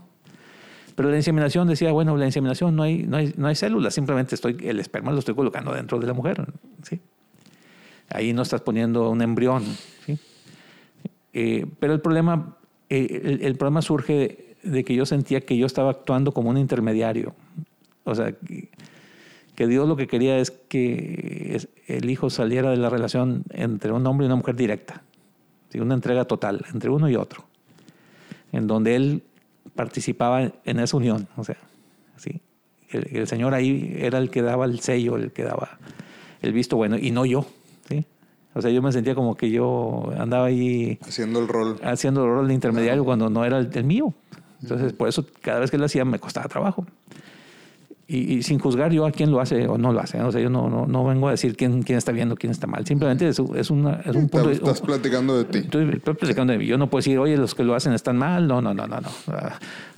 Simplemente es, un punto de vista muy personal, de una fe muy personal. Yo no puedo convencer a otros de mi fe. O sea, yo no puedo decir, tienes que hacerlo porque es así. No, no, no. Si me piden explicación, yo doy mi explicación, pero no puedo juzgar algo que yo mismo hice. Lo que sí no estoy de acuerdo pues es con el aborto, porque eso es contra la vida totalmente, en cualquier etapa de la vida, ¿no? Pero eh, en esta cuestión de reproducción asistida eh, es una situación muy delicada, porque las personas, pues te digo, es una alegría total cuando tienen un hijo. Y yo viví esa alegría, participaba de ella. Entonces decirles que no lo hacía me costaba mucho trabajo. ¿sí? Pero bueno, pues el, dicen que primero hay que obedecer a Dios que a los hombres y pues es lo que yo trataba de hacer. Obedezco a Dios y no a los hombres, a, a pesar de que eso me generaba mucha alegría y también pues un éxito profesional y económico. Bueno, pues ¿qué pasa? Eh, pues muchas clientes empiezan a ir, lógico. Pues no, pues no, no, no estamos de acuerdo con tus ideas y no estamos de acuerdo con tus ideas y pues bueno, pues muchas gracias y... Uh -huh.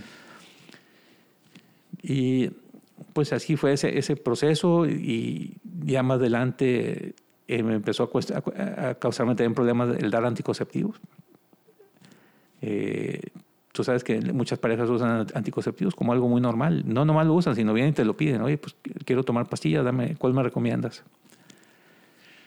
Y pues yo, yo se, se lo daba porque para mí y era, a lo mejor se va a escuchar mal decir, bueno, pues es que sé que la situación está difícil, están jóvenes, están buscando un bebé, ya tienen uno o dos y la situación económica está complicada, pues tener otro hijo ahorita es difícil. Entonces yo trataba de ser misericordioso, o sea, en una misericordia de decir, bueno, pues se lo doy porque, pues sí, sí, en, me pongo en, en, su lugar y pues sí, es difícil tener muchos hijos, entonces no le veo problema en darle un anticonceptivo o darle pastillas o ponerle el DIU o ligar las trompas, o sea, pero bueno, Dios te va hablando. Eh, en muchas formas, te, te, he dicho, o te habla con libros, o te habla personal, o te lo habla en tu corazón. Y pues una, una noche en oración, pues Dios me dio a entender de que todo lo que yo hiciera en contra de esa unión de la pareja, o sea, de, entre un esposo y una esposa, era como actuar en contra de la Santísima Trinidad. O sea, que, que el reflejo de la Santísima Trinidad, del Padre, del Hijo y del Espíritu Santo, estaba reflejado en el esposo, en la esposa y en el Hijo que iban a tener. Que si yo me metí ahí, es como si estuviera en contra de la Santísima Trinidad. O sea, así como es la Santísima Trinidad en el cielo, el esposo, esposa y el hijo eh, es, es, es, es, su imagen. Entonces, que yo todo lo que hiciera, pues en cierto modo era un pecado contra la Santísima Trinidad y era algo grave. Y, ah, caray, pues yo no lo entendía así, pero si así me lo, das, me lo a entender, ¿cómo me lo a entender? Pues no sé, o sea, no te puedo sí. decir, no me lo dijo. Sí, algo que una. Sí, sí, ahí... como una, como una así como pues, un chispazo, ¿no? Sí, sí, no, no, no, te puedo decir, es que lo oí, no, no, no. Mm. Chispazo, así me llegó eso. Y pues se lo platico a, a, mi director espiritual, me dice, pues sí, doctor, es que efectivamente así es como, como, como Dios quiere que, que que la relación de la pareja sea libre, total, una entrega y que el producto de esa unión pues vengan los hijos. O sea, entonces todo lo que hagas tú ahí por, por, por, evitarla pues va en contra de esa, de esa relación, de esa relación con Dios con ellos. A menos que hubiera un motivo médico por el cual se justificara. ¿verdad? Pero tiene que ser un motivo médico muy especial para poder darle esos anticonceptivos. Bueno, pues tomé la decisión de ya no dar anticonceptivos. Eso fue hace 10 años, más o menos. Y pues, uh, pues otra vez, pues muchas pacientes que no estaban de acuerdo, pues se fueron. Y claro, pues eh, se van unas y llegan otras. O sea, venía, empezaron a llegar pacientes que estaban de acuerdo con, con estas ideas, pacientes que viven una fe católica así muy, muy cercana, ¿no? que, que siguen el método Billings, el método natural. Eh, el, el, otro método que eh, hay varios métodos que ya que checan el moco, la temperatura.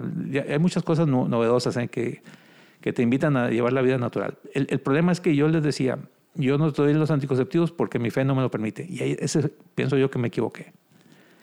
Porque pues nada más me escuchaban y decían, bueno, pues, o sea, no me lo decían, pero yo siento que decían, bueno, pero es tu fe, no la mía. Sí.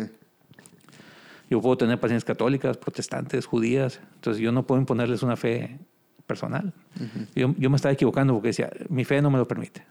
Entonces aprendí a, a sacar provecho de esa, de esa fe y decir, bueno, pues mejor no toco el tema directamente, sino digo, eh, todo lo que hagas eh, te puede hacer daño. O sea, si tú eres anticonceptivas te vas a engordar, te puede causar problemas en la circulación, pues todo lo que sabemos de un anticonceptivo, una hormona. Eh, sí. Bueno, que la gente estudiosa bueno, lo sabe, porque bueno, no es lo que bueno, se dice. Pero yo le digo, yo trato de decirle sí. médicamente. Tratas de tú ya ser más abierto sobre sí. la realidad de esas. Sí, bueno, médicamente tomas anticonceptivos, pues es una hormona, te puede causar problemas en la circulación, problemas en los senos, te vas a engordar. Puede ser que te pase, puede ser que no, no, no sabemos. O sea, necesitamos hacer la prueba para. Eh, entonces, desde el punto de vista médico, tiene sus, sus, sus eh, efectos adversos. Entonces, cuando tú le hablas a una persona de efectos adversos en su cuerpo, es más fácil que la convenzas. ¿Por qué? Porque estamos más convencidos de la realidad material. Y, y, lo vemos ahorita con el coronavirus. Ahorita la gente tiene miedo a enfermarse porque es una enfermedad del cuerpo. ¿sí? Y estamos aislados, estamos encerrados en nuestras casas porque le tenemos miedo a la muerte, a la muerte del cuerpo. Pero desgraciadamente no le tenemos miedo a la muerte del espíritu, que es la más importante. ¿Sí, sí me explico? O sea, uh -huh. el, el, tener un pecado y tener muerte espiritual, o estar en, en, en, una relación ahí, no estar en gracia, no tener una relación con Dios como que no la vemos. Le damos más importancia a lo que se ve que a lo que no se ve. Entonces, cuando tú le hablas de anticonceptivos, de algo que le hace daño al cuerpo, sí les preocupa. Pero si tú le dices, estoy anticonceptivos, pero te hace daño a tu espíritu, ahí no les interesa, porque es algo subjetivo. Sí, según tú. Según, sí, o sea, yo como paciente te diría, pues está pues, bien. Pues, es según chido, tú, o sea, sí, según, tú. Sí. Entonces era un problema. Entonces por eso trataba, ahora traté de decirles del punto de vista científico, del punto de vista material, objetivo, bueno, no te lo, no te lo doy por esto. Pero ya no les decía porque mi fe no me lo permite. Simplemente uh -huh. te voy a convencer con argumentos científicos para que no digas que, que estoy usando mi fe. Ya si la, si la paciente me decía, bueno, es que también yo, mi, mi fe me dice que no, ah, bueno, entonces ya... Ya abrió la puerta. Entonces, bueno, ya abrimos la puerta, pero sí. yo no te la estoy, yo no estoy sí. imponiendo mi fe, ¿sí? Entonces, eh, yo pienso que ya aprendí a manejar esta situación y no quiere decir que no de anticonceptivos, ¿eh? O sea, si yo veo que hay motivos, sí lo doy, uh -huh. pero tiene que ser un argumento médico. Uh -huh. Vamos, eh, a lo mejor se va a escuchar mal, pero no es que alguien venga y me dice, quiero que me des pues si yo no vendo lo que tú me pides, o sea, sí. no, vamos, no estoy vendiendo aquí tamales, tortillas. Sí. Yo, soy, yo soy el médico y yo, yo sabré qué es lo que necesitas. Claro. Sí, o sea, no me vas a decir tú a mí qué es lo que, que lo, que sí. tengo, lo, lo, que yo te tengo que dar. O vengo que me des antibiótico porque me duele la garganta. espérame, pues déjame este valor y yo te digo. Yeah. O dame una aspirina por... No, espérame. Creo que un buen médico es el que, el que toma decisiones, como un buen piloto de un avión. Uh -huh. Tú no vas a decir a un piloto, vete por aquí, vete por... pues nos vamos a matar todos. Sí. Él te va a decir, tú súbete y aunque sea tuyo el avión, yo voy a pilotear y yo sabré eh, por dónde me voy. ¿verdad? No, pues es mío el avión. Bueno, pues aquí están las llaves y me bajo el avión. ¿verdad? Claro. Pues es lo mismo. ¿sí? Pues yo te voy a decir cuándo debes de tomar anticonceptivos, cuándo no, cuál te conviene, cuál sí, cuál no. E, en ese, en ese momento estoy. Entonces sí los uso, pero bajo, bajo una prescripción médica muy específica y que yo vea que, que el bien esté, eh, que el objetivo es, es lograr un bien pero no, no basado en, en, en, yo justificar una, una, misericordia, o sea, no, porque ahí es donde está el problema. Uh -huh. O sea, no me toca a mí, este, no, pues sí, estoy de acuerdo que la cosa está difícil y te voy a dar porque la cosa está difícil, no, no, no me toca a mí eh, verlo desde el punto de vista de la misericordia. Sí. ¿Sí, ¿Sí, me explico? Sí, sí, sí. Porque si a estas vamos, pues a todos termino darle, dándoles anticonceptivos. O sea, todos te van a dar argumentos para que se lo des. Uh -huh. Porque tengo muchos hijos o porque tengo, no, no tengo trabajo, o la situación, o pues eso no me corresponde. Yo tengo que hacer mi papel como médico. ¿sí? Porque alguien me puede decir, eh, estoy embarazada, tengo cinco hijos y quiero abortar. Y dije, bueno, pues sí te entiendo, pero pues, pues no porque tengas muchos hijos y la situación económica está difícil, vas a abortar. Bueno, en, en menor grado, pues es esto. O sea, no porque tienes cinco hijos te voy a dar un método anticonceptivo, no más porque, porque tú me lo pides. O sea, necesito yo ver el motivo o sea, más... Pues sí, hacer tu labor de médico. Sí, ¿verdad? mi, No- mi función de como médico. O sea, se- se- Sí. está, está permitido o no está permitido desde el punto de vista científico. O sea, que, que ponga en riesgo su salud. O sea, como, como, como, como, como un médico debe actuar, ¿no? Entonces, esa es la, la- a, a como estoy haciendo ahorita las cosas. Pero pues hay quien, lo- otra vez, siempre va a haber polémica. En esto de los métodos anticonceptivos, dentro de la misma eh, de, la misma fe católica hay polémica. Tú puedes encontrar sacerdotes que dicen que sí, sacerdotes que dicen que no, sacerdotes que están a favor del in vitro, sacerdotes que no lo están. Entonces, es, un- es una situación muy, muy muy polémica, muy, con mucha polémica, porque van de, por medio muchas situaciones personales, de, como te digo, de una misericordia, de hacer un bien. El amor de Dios es la realidad más importante, más fuerte y más trascendental de toda la existencia. Pero muchas veces esta verdad se queda como un concepto lejano, filosófico o teológico que no se aterriza en nuestras vidas concretas. Por eso, en este podcast Spotlight de Lumen Media, queremos compartirte cómo el amor de Dios se manifiesta en la vida de personas de diferentes trasfondos, diferentes nacionalidades y diferentes géneros. Queremos darte a conocer la historia de vida de personas que han experimentado el amor de Dios. Escúchanos en tu plataforma de podcast favorita y síguenos en Lumen Media.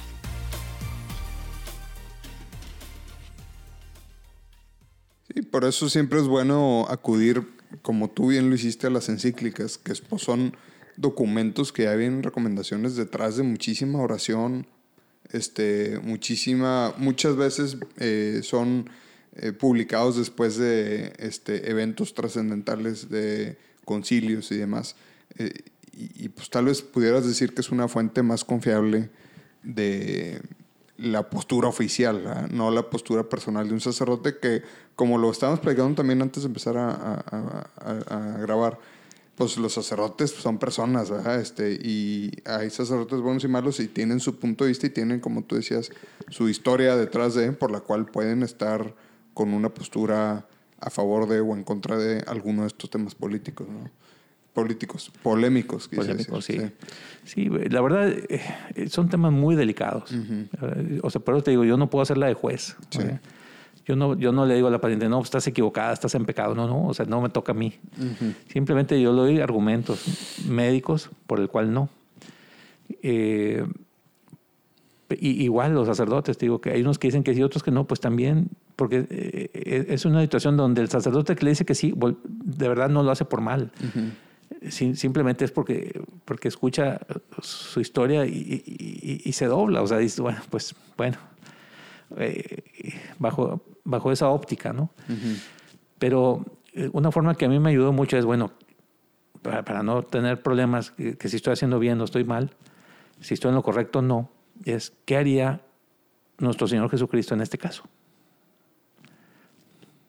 O sea, me, quito yo como el, doctor y siento aquí al Señor conmigo. A ver, ¿le das o no le das? ¿Qué le dirías? Entonces, yo también trataba de hacer ese ejercicio. A ver, me está platicando la historia. Ya no soy yo. Yo no voy a responder. Vas, vas a responder tú. O sea, ya le decía yo, "Oye, estás aquí conmigo. quédate conmigo. O sea, a ver, ¿qué hago? ¿Qué no hago? Entonces, si piensa uno así, eh, yo creo que el Señor, la mayoría de veces le diría, confía en mí. O sea, un hijo no llega por, por casualidad. Los hijos llegan porque yo quiero. Y se lo doy cuando yo quiero. Y doy la vida cuando quiero. Y la quito cuando quiero. Porque soy el dueño de la vida. Entonces yo no soy el dueño de la vida como médico. Ni las pacientes son los dueños de la vida. Y lo estamos viendo ahorita con el coronavirus. Puedes tener, aquí puede estar una persona contagiada aquí con otros. Y a lo mejor tú te enfermas y yo no. O a lo mejor yo sí, tú no. Y tuvimos el mismo contacto. Y a lo mejor yo me muero y tú no. Y, y- y- y- y no puedo decir, es que se equivocó porque estuvo ahí en contacto. Pues no, no es que me haya equivocado, es que ya me tocaba. nadie se muere por casualidad, nadie llega al, mundo por casualidad. O sea, hay, alguien que tiene el, destino, o sea, es el dueño de la vida. Oye, este, Jerónimo, ahorita que platicaste de qué haría Jesús, hace poquito en un, en un retiro, estábamos reflexionando sobre esa pues, frase que se hizo muy famosa, creo que en los noventas, si mal no recuerdo, de What would Jesus do? Y como que la reflexión nos, nos llevó a, pensar también, eh, no, no echarle la paleta, de la, sino en, decir, ¿qué quiere Jesús que yo haga en este momento? Esa, porque a veces, obviamente, ver la figura de Jesús, pues nos ilumina mucho y nos ilustra mucho y nos, nos emociona mucho, pero a veces querer decir que yo me debería comportar a su nivel, lo, pues es algo muy lejano, no, pues, ¿no? Pero, pero tener una idea más o menos, sí. Pero a ver, ¿qué, ¿qué, quiere Jesús que yo haga en esta situación ahorita? Eso es mucho más fácil de aterrizar, ¿no? Sí, ¿Me explico? Sí, sí, no. pero bueno, bajo la, la, la, idea cristiana de que ya no soy yo el que vive, sino él en mí, ¿verdad? Como decía San Pablo, ¿no? Digo, con todo respeto a San Pablo, que era un santazo, pero y, nosotros nada, somos, muy pecadores, pero bueno, el objetivo es buscar la santidad tarde que temprano. O sea, esa, ahorita, la, ahorita, te voy a hacer una pregunta. Esa, es, la, meta de, todo católico, ¿no? Vivir la santidad y dar testimonio de Jesús, de acuerdo a los evangelios, ¿no? Entonces tú buscas en la Biblia, no va a decir si das anticonceptivos o no, ahí no te va a decir, pero sí te va a decir eh, que busque la verdad, y la verdad te hará libre. Bueno, entonces en ese camino estamos. O sea, ya nos tocará al final, cuando nos toque estar cara a cara con él, saber si hicimos bien o hicimos mal. No sabemos, a lo mejor, a lo mejor estoy equivocado, no lo sé. Pero eh, en conciencia yo estoy tranquilo. Estoy siguiendo lo que dice la encíclica, estoy siguiendo lo que dice la iglesia, estoy siguiendo lo que dice el catecismo, estoy tratando de seguir lo que la mayoría de los sacerdotes opinan, lo que mi fe me dice. Ya y el tiempo. Y pues lo que lo, has puesto en oración también. Y lo he puesto en pues, oración, sí. No, no, no ha sido una decisión de, eh, de un día para otro. Como dicen, no hay borracho que coma lumbre. Porque todo esto a mí me ha costado muchas pacientes. O sea, he perdido mucho trabajo. Eh, de, de, esos primeros 10 años ahorita, pues claro, hay una diferencia tremenda. No me falta. Oye, luego, Gracias a Dios, nunca, nunca me ha faltado. ¿eh? Luego me vas a platicar dónde salió ese dicho porque ese nunca lo había escuchado. ¿eh? ¿Cuál? borracho que coma el hombre. Pues no sé dónde salió, pero así lo dice, ¿no? O sea, lo que voy es que nadie, nadie hace las cosas buscando su, su daño. Entonces, si lo hago, si yo pensar en mí, pues a mí que me cuesta. Claro, claro. A mí que me cuesta seguir dando anticonceptivos y haciendo in vitro y haciendo como que no, como que no pasó nada. Claro, pues al contrario. Pero eh, cuando tú haces una conversión, te decía yo, es una conversión de la familia personal y luego de la familia y luego una conversión en, la persona, en, en, todo tu ser, en, lo profesional. O sea, tienes que hacer el mismo aquí y en tu casa y en, todo. Y después de ahí, de, de, esa conversión en tu trabajo, tiene que venir después una conversión en lo social. O sea, empezar a hacer apostolados, porque no tienes que servir a los demás. Entonces, bueno, de ahí ya empecé a, a irme de misiones con mi familia, Semana Santa, y a apoyar a un comedor de las hermanas, de las monjitas, un comedor que tienen de gente indigente, migrantes, donde ahí acudo eh, los miércoles como médico general. ¿En dónde está este comedor? Está ahí por, en el centro de Monterrey, donde está la clínica Vitro, o Muguerza, ahora es Muguerza Vitro. Está como unas, yo creo unas seis cuadras de la central autobús por ahí. Ya. Está, ahí en el centro y pues va gente de todo, y ahora más, de todo tipo, ahora más, con esto de la, de la migración que hay de centroamericanos, hay cantidad de hondureños y guatemaltecos, salvadoreños, y, y pues me toca hacerla de médico general. Cuando llega una embarazada, pues ahí tengo un ultrasonido, le, le, llevo el control de su embarazo. No atiendo el parto porque no tenemos dónde atenderlo, ¿no? Pero, pero sí, medicina general problemas de, de, la piel, pues ya te imaginas, andan en la calle, duermen en la calle. Entonces, problemas dermatológicos, problemas infecciosos, intestinales, eh, muchos pacientes drogadictos. Entonces, me ha tocado de todo ahí. Entonces, todos los miércoles voy a ir a atender.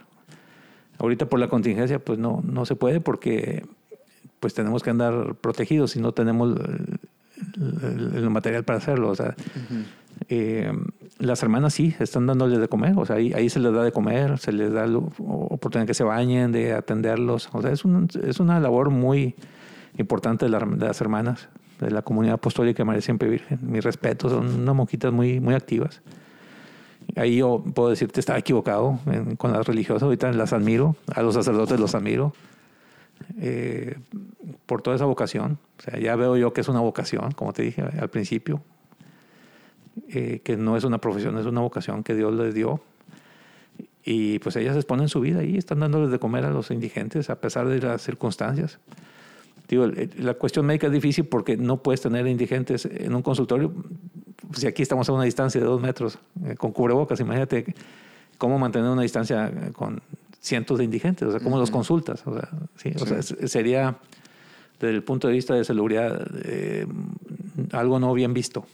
Claro, Sí, no, o sea, porque los expones a ellos a también. ellos o sea, los- simplemente. yo los expongo a ellos y ellos a mí o sea entonces y más yo a ellos que ellos a mí porque Sí. pues yo yo ando en el medio hospitalario entonces yo puedo yo ando a los hospitales voy y, y les llevo algo que ellos no tienen porque ellos andan en la calle a lo mejor Sí, pero corrígeme si estoy mal. Ahorita, si alguien trae un padecimiento médico, si no es algo de urgencia media o alta, es mejor, pues, no hacen nada sí por así decirlo, aguantarse, ¿no? Sí, sí. Durante este tiempo. de hecho, bueno, eh, nomás por cambiar un poco de tema, se está hospitalizando nada más a personas que traen ya problemas respiratorios. Ya. Toda paciente que trae coronavirus eh, en la garganta, en la nariz, pues quédate en tu casa. ¿verdad?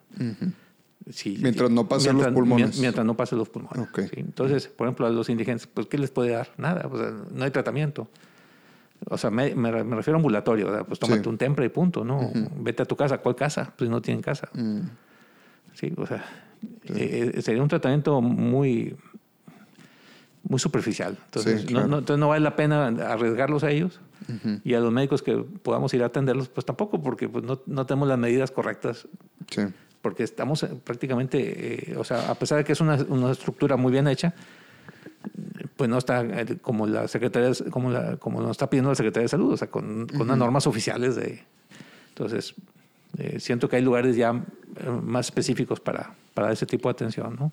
Oye, Jerónimo, y, y brevemente, ¿qué más nos puedes platicar sobre eh, pues, la comunidad de María Siempre Virgen y los apostolados que tienen y en qué estás involucrado tú aparte de, de Pues, este? pues eh, esta comunidad María Siempre Virgen, eh, te digo, tiene una labor titánica las hermanas. Ahorita el- su apostolado pues es estar con los más pobres. Eh, ya te digo, los indigentes, los inmigrantes, los indocumentados les dan de comer, ahí les dan asistencia médica, dental, eh, psicológica, el tratamiento de adicciones, eh, les dan ropa, los atienden, todo, prácticamente hay una atención muy importante para la gente más necesitada. Pero también están en muchas otras partes, están, por ejemplo, acá en Juárez, Nuevo León, atendiendo a niños, familias. eh, tú sabes que Juárez es un lugar muy complicado, donde hay, hay una población flotante y tremenda, ¿no? que viene de otros estados, entonces ahí las atienden. Pero no nada más la atención, eh, ¿cómo te puedo decir?, de asistencia de beneficencia, sino también lo más importante que quieren las hermanas es que la presencia de Dios, o sea, hablarles de Dios y la- evangelización con los- a los más necesitados. Pero, pues primero, la- primero darles ah, una, una- una, ah, salud y una alimentación para poder también que reciban la evangelización. Si tú los quieres evangelizar, pero no les das de comer, si no los atiendes, pues queda nomás como una idea. Entonces tiene que ir un conjunto, ¿no? O sea, eh, o sea, tratar el cuerpo, pero también tratar el espíritu. ¿sí? Lo que te decía ahorita de, de las pacientes, o sea, no nomás le hable de, de la fe, pues también háblale de lo material, Claro. de lo visible, de lo, de lo objetivo. Entonces, para no caer como si, fueras una, como si fuéramos una, un activismo, ¿no? una ONG donde nomás eh, das productos, pero pues no evangelizas. O donde nomás evangelizas, pero no desatiendes sus necesidades básicas. Entonces, pues una combinación. Eso es lo que hacen las hermanas y ellas están aquí en Nuevo León, están en Tamaulipas, están en el Estado de México, están en Durango, en Sonora, mm, en Jalisco, eh, están en Argentina, están en Roma, en Italia. Entonces ya ha crecido mucho esta comunidad, eh, para gloria de Dios. Y una pregunta, porque Sí. yo soy eh, realmente muy ignorante sobre las estructuras de las congregaciones y organizaciones este, dentro de la Iglesia Católica. Ahorita, eh, digamos, esta comunidad religiosa responde a la arquidiócesis Sí, en, sí, cada, en cada estado donde están eh, instalados. Está sujeta al, al- obispo del lugar. En este caso aquí, pues al obispo, al arzobispo don Rogelio Cabrera. Y dentro de, de esta comunidad, pues hay grupos, hay matrimonios, Hay las señoras que llaman del Rosario Perpetuo que están rozando- rezando por las intenciones de la iglesia. Continuamente. Eh, Todos los días, a todas horas. Ahí está mi esposa. Eh, tenemos el grupo de Caballeros de San Miguel, que es donde eh, yo también voy todos los sábados a rezar. Somos puros hombres casados. Saludos a los caballeros de San Miguel. Eh, un saludo. tengo varios amigos. Sí. Todos los sábados vamos a rezar eh, pues la sabatina, que son, eh, es un- son alabanzas a la Santísima Virgen. Y luego rezamos el rosario, hacemos cantos a la Santísima Virgen, al Señor. Y luego una convivencia fraterna. ¿no? Entonces, Oye, que por cierto ya pudieron recuperar eh, pues la capillita que se les destruyó hace poco con las lluvias. sí, ahí en el Uro. En el Uro, sí. sí. Sí, ya la, ya la, ya la arreglaron. Saludos. Y somos como dos mil caballeros en este momento. Y en los mismos lugares donde están las hermanas, por lo general estamos los caballeros, porque el Caballero de San Miguel es un grupo que pertenece a la comunidad de María Siempre Virgen. Ajá. O sea, no somos ¿Y independientes. qué significa ser un caballero de San Miguel? Pues es un, es un hombre de preferencia casado, aunque puede ir solteros. ¿Eh? El soltero, una vez que se casa, se nombra caballero. ¿sí? Ok. O sea, no, no es decir, no, eres soltero, no vas, ¿no? Ya. Está, está abierta la puerta a todos, solteros y casados. Se recomienda a mayor de 21 años, porque ese soltero de 21 años, pues tarde que temprano se va a casar. O a lo mejor trae vocación religiosa o vocación sacerdotal, no sabemos. Entonces la puerta está abierta a todos.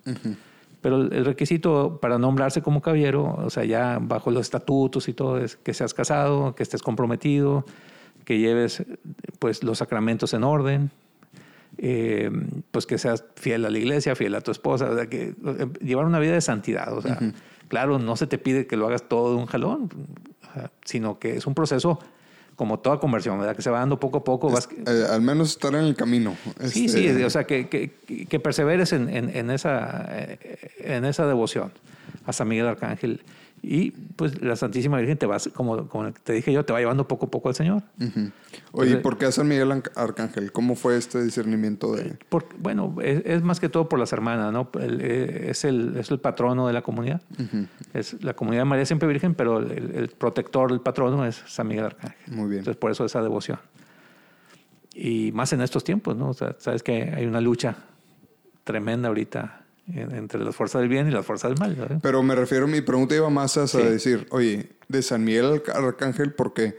Pues así como está María siempre virgen y trae esta comunidad y trae Sí. este ejército, pues está San Pues, Miguel. que es el mero, el, el mero jefe de, de la milicia celestial, ¿no? Es como ese Sí. reflejo de estamos al servicio. Nosotros como hombres, De la iglesia. ajá, este, es un poquito la analogía. Está, quiero entender un poquito la analogía que, que hay detrás de, de llamarse o de comprometerse como caballeros de San Miguel. Sí. Va un poquito por esta Es- línea, supongo. Sí, es que, ah, vamos a ver, la Santísima Virgen es como la imagen de la iglesia. ¿sí?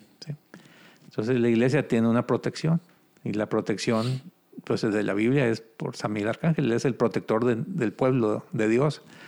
Entonces, ¿quién es el protector de la iglesia? San Miguel Arcángel. ¿Quién es la iglesia? Pues está representada por la Santísima Virgen. Entonces, eh, ¿quién es el- la cabeza de la iglesia? Pues el Señor. Entonces, si lo vemos así, eh, pues San Miguel Arcángel es- forma parte importante de la estructura, vamos a decir, de, de la, de la iglesia, como el defensor de la iglesia. ¿sí? Y eso, pues, desde, desde, desde que fue la lucha eh, en el cielo, ¿no? Cuando los ángeles pues, fueron puestos a prueba, unos aceptaron el plan de Dios y otros no. Entonces, ahí fue donde el famoso ¿Quién como Dios? de San Miguel Arcángel. De, el Lucifer no aceptó el plan de Dios y, San Miguel Arcángel es el que dice ¿Quién como Dios? O sea, ¿quién- pues, ¿quién es uno como criatura para decir qué es lo que está bien o está mal o, qué, o, o- o que tener la voluntad propia pues no se vale, sino una voluntad propia pero su- sujeta a Dios, en obediencia a Dios. Entonces desde, desde hace mucho tiempo fue esa lucha y de ahí pues viene toda la historia de la humanidad donde Adán y Eva fueron tentados por, por, por la serpiente y, y pondré enemistad entre el hombre y la mujer, entre tu descendencia y la descendencia. Entonces, desde ahí ya surge la, la, la descendencia de la mujer, que en este caso pues, representada por la descendencia de la mujer, pues de, de María, de la Santísima Virgen, Señor Jesucristo. Nosotros como hijos de Dios, de Jesús, de, de hijo de Dios en Jesús, hermanos eh, por el bautismo, hijos por el bautismo, o sea, como lo quieras ver, ¿no? Sí. Y entonces por eso esa, esa relación con, con San Miguel Arcángel. Oye, este, y Jerónimo, si alguien está escuchando esto y pues obviamente puede tener cierta curiosidad sobre eh, los caballeros San Miguel o sobre la imagen de María Siempre Virgen o sobre la comunidad religiosa, ¿dónde pudieran informarse sobre una u otra cosa o sobre todas en general? Pues mira, la, la- tenemos nuestra casa de la comunidad apostólica María Siempre Virgen aquí en el centro de Monterrey, en la colonia Pío X. No tengo los teléfonos, pero está la dirección en- entre Vallarta Sí, sí. y Porfirio Díaz. Como que eran los, lo- luego me los pasas y Sí. los pongo, los Sí. ponemos aquí abajo en los show notes de donde estén escuchando el podcast. Ahí abajo vendrá la liga para todas las notas de este, este episodio en particular. Y la casa principal de María Siempre Virgen está en Montemorelos. ¿sí? Eh, está aquí a una hora de Monterrey. Ahí es donde está la imagen esa original que fue la que te comenté que conocí. Ya. Y ahí es donde se le venera y pues los días 8 de cada mes va, hay misas donde va mucha gente a, a conocer a la Santísima Virgen, a pedir favores, como te dije, ¿te acuerdas? Sí. Que va mucha gente a pedir pues, sanación de, o diferentes necesidades. Entonces hay misa a las 7 de la mañana, 12 del mediodía y 7 de la noche, allá en Montemorelos Los días 8. los días 8 de cada mes. ¿Por qué los 8 de cada mes? Porque pues, la Santísima Virgen pide que el 8 de enero se proclame como la fiesta de la perpetua virginidad de María Siempre Virgen. Eh, hay cuatro dogmas marianos. De esos cuatro dogmas hay tres que tienen fiesta. El 15 de agosto, que es la Asunción a los cielos, el 1 de enero, que es la maternidad divina, y el 8 de diciembre, que es el, el- la Inmaculada Corazón, la, eh, la la Inmaculada eh, eh, o sea, la Santísima Virgen Inmaculada, ¿no? O sea, sin pecado concebido. Pero el dogma de la perpetua virginidad no tiene fiesta, entonces se está proclamando que el 8 de enero sea la fiesta de la, de la virginidad de María. Ok. ¿sí? Porque no tiene fiesta eh, por medio de la iglesia. Digamos, no- y hoy en día no es una fiesta oficial, pero es el objetivo que Sí, se por- está buscando. Se está buscando, por ejemplo, en el estado de, en, en el estado de México, en la diócesis de Toluca, ya es oficial. El 8 de enero, la fiesta de María Siempre Virgen. ¿Sí? Eh, o sea, ya el obispo de ahí de, de, de Toluca, señor Monseñor Chaboya, ya la hizo oficial. Hay que insistirle más a Ay, Rogelio. pues, ahí- bueno, pues. ya tuvimos oportunidad de platicar con él, Sí. lo entrevistamos, este, Sí. pero pues no tocamos ese tema ahí para Bueno, él, eh, ya la- las hermanas y la comunidad, ya es un, es un proceso. Yo digo que Claro, las cosas de Dios siempre son lentas, son y ahí te das cuenta que son de Dios, ¿no? Porque son Tiene que haber mucho discernimiento, ¿no? que- y, y es Este, correcto eso, porque no claro. se puede aprobar cualquier cosa así nada más. Sí. Muy bien, muy bien. Pues qué padre.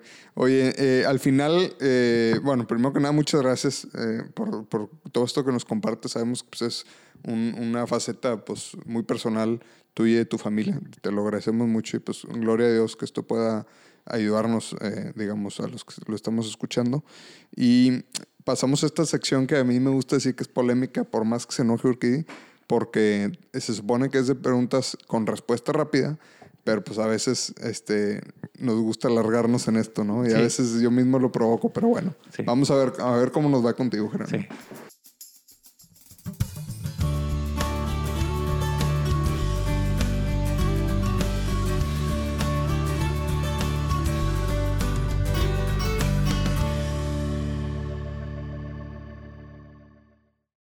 Este, ¿te acuerdas cuál fue la primera vez que estuviste una, que tuviste una eh, experiencia espiritual en tu vida? Si, si es que lo recuerdas, ¿qué edad tenías y en concreto qué fue lo que sentiste? La más fuerte fue esta que te comenté Ya. cuando leí el libro de El alquimista. Ya, que sentiste como que Dios presente ahí en Dios dentro, de de- sí. Dios ya no en el templo, sino dentro de mí. Ya, Sí. qué padre. Este, ¿tienes algún santo sea, un santo patrono? ¿Quién es y por qué? San Miguel Arcángel. Excelente. Sí, por lo que te comenté Sí, ahorita. pues ya- ya, Eh, esa ya tiene, la- tiene una relación muy directa con la, con la Sí. Santísima Virgen y con la Iglesia. Oye, Jerónimo, ¿qué significa ser católico hoy en día? Ser católico eh, es un compromiso con el Señor. Es vivir el Evangelio. Muy bien. Jerónimo, ¿tienes alguna oración, alguna jaculatoria que ores seguido que te gustaría compartir? Me gusta mucho la de María Siempre Virgen, ayúdame. Así y sobre todo, sobre todo cuando estoy en cirugía. Sí, eh, que entro de cirugía y María Siempre Virgen, ayúdame, ayúdame. Ayudan mucho eh, como para entrar en presencia, ¿no? O sea, Sí, estar en sí, conciencia de sí. y, ser humilde como para pues sí, pues pedirle ayuda a, a intercesión eh, a María o, o- o ayuda a Dios, et- etcétera. Sí, pero esa, esa es la que me gusta. María siempre Virgen, ayúdame. María siempre Virgen, ayúdame así directito. Sí. Muy padre.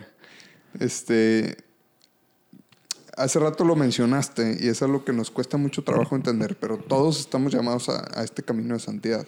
Entonces, a ti en lo personal, sin que sientas esa carga que te estoy diciendo que ya eres el ejemplo para todo el mundo, sino simplemente a ti en tu camino personal, ¿qué tip práctico nos puedes compartir de algo que te ha ayudado a ti para perseverar en este camino? Yo pienso que, que la presencia de la Santísima Virgen eh, no te suelta, ella no te suelta. Sí, yo creo que esa es la clave. Cuando tienes una devoción a la Santísima Virgen, cualquiera, yo, yo hablo de María siempre Virgen, pero hay quien puede decir, bueno, la Virgen de Fátima, la Virgen de Lourdes, o eh, Medugori, o Johnston, o, la Virgen de Guadalupe, no sé, o sea, eh, hay muchas advocaciones, pero el, el- el tener Que son la misma, ¿no? Por supuesto, sí, sí, Es la misma Santísima Virgen, nomás Sí. diferentes eh, formas de, de devoción. Yo pienso que cuando estás bien agarrado con, con la Santísima Virgen, es bien difícil que te salgas del camino. O sea, no quiere decir que, el- que, lo, que otros no lo logren, pero siento que ella no te va a soltar. ¿verdad? Y tal vez ya sé qué me vas a decir, pero por ejemplo, si yo quiero y hoy en día no tengo esta relación personal con la Virgen, ¿qué herramienta recomiendas tú que podamos usar para...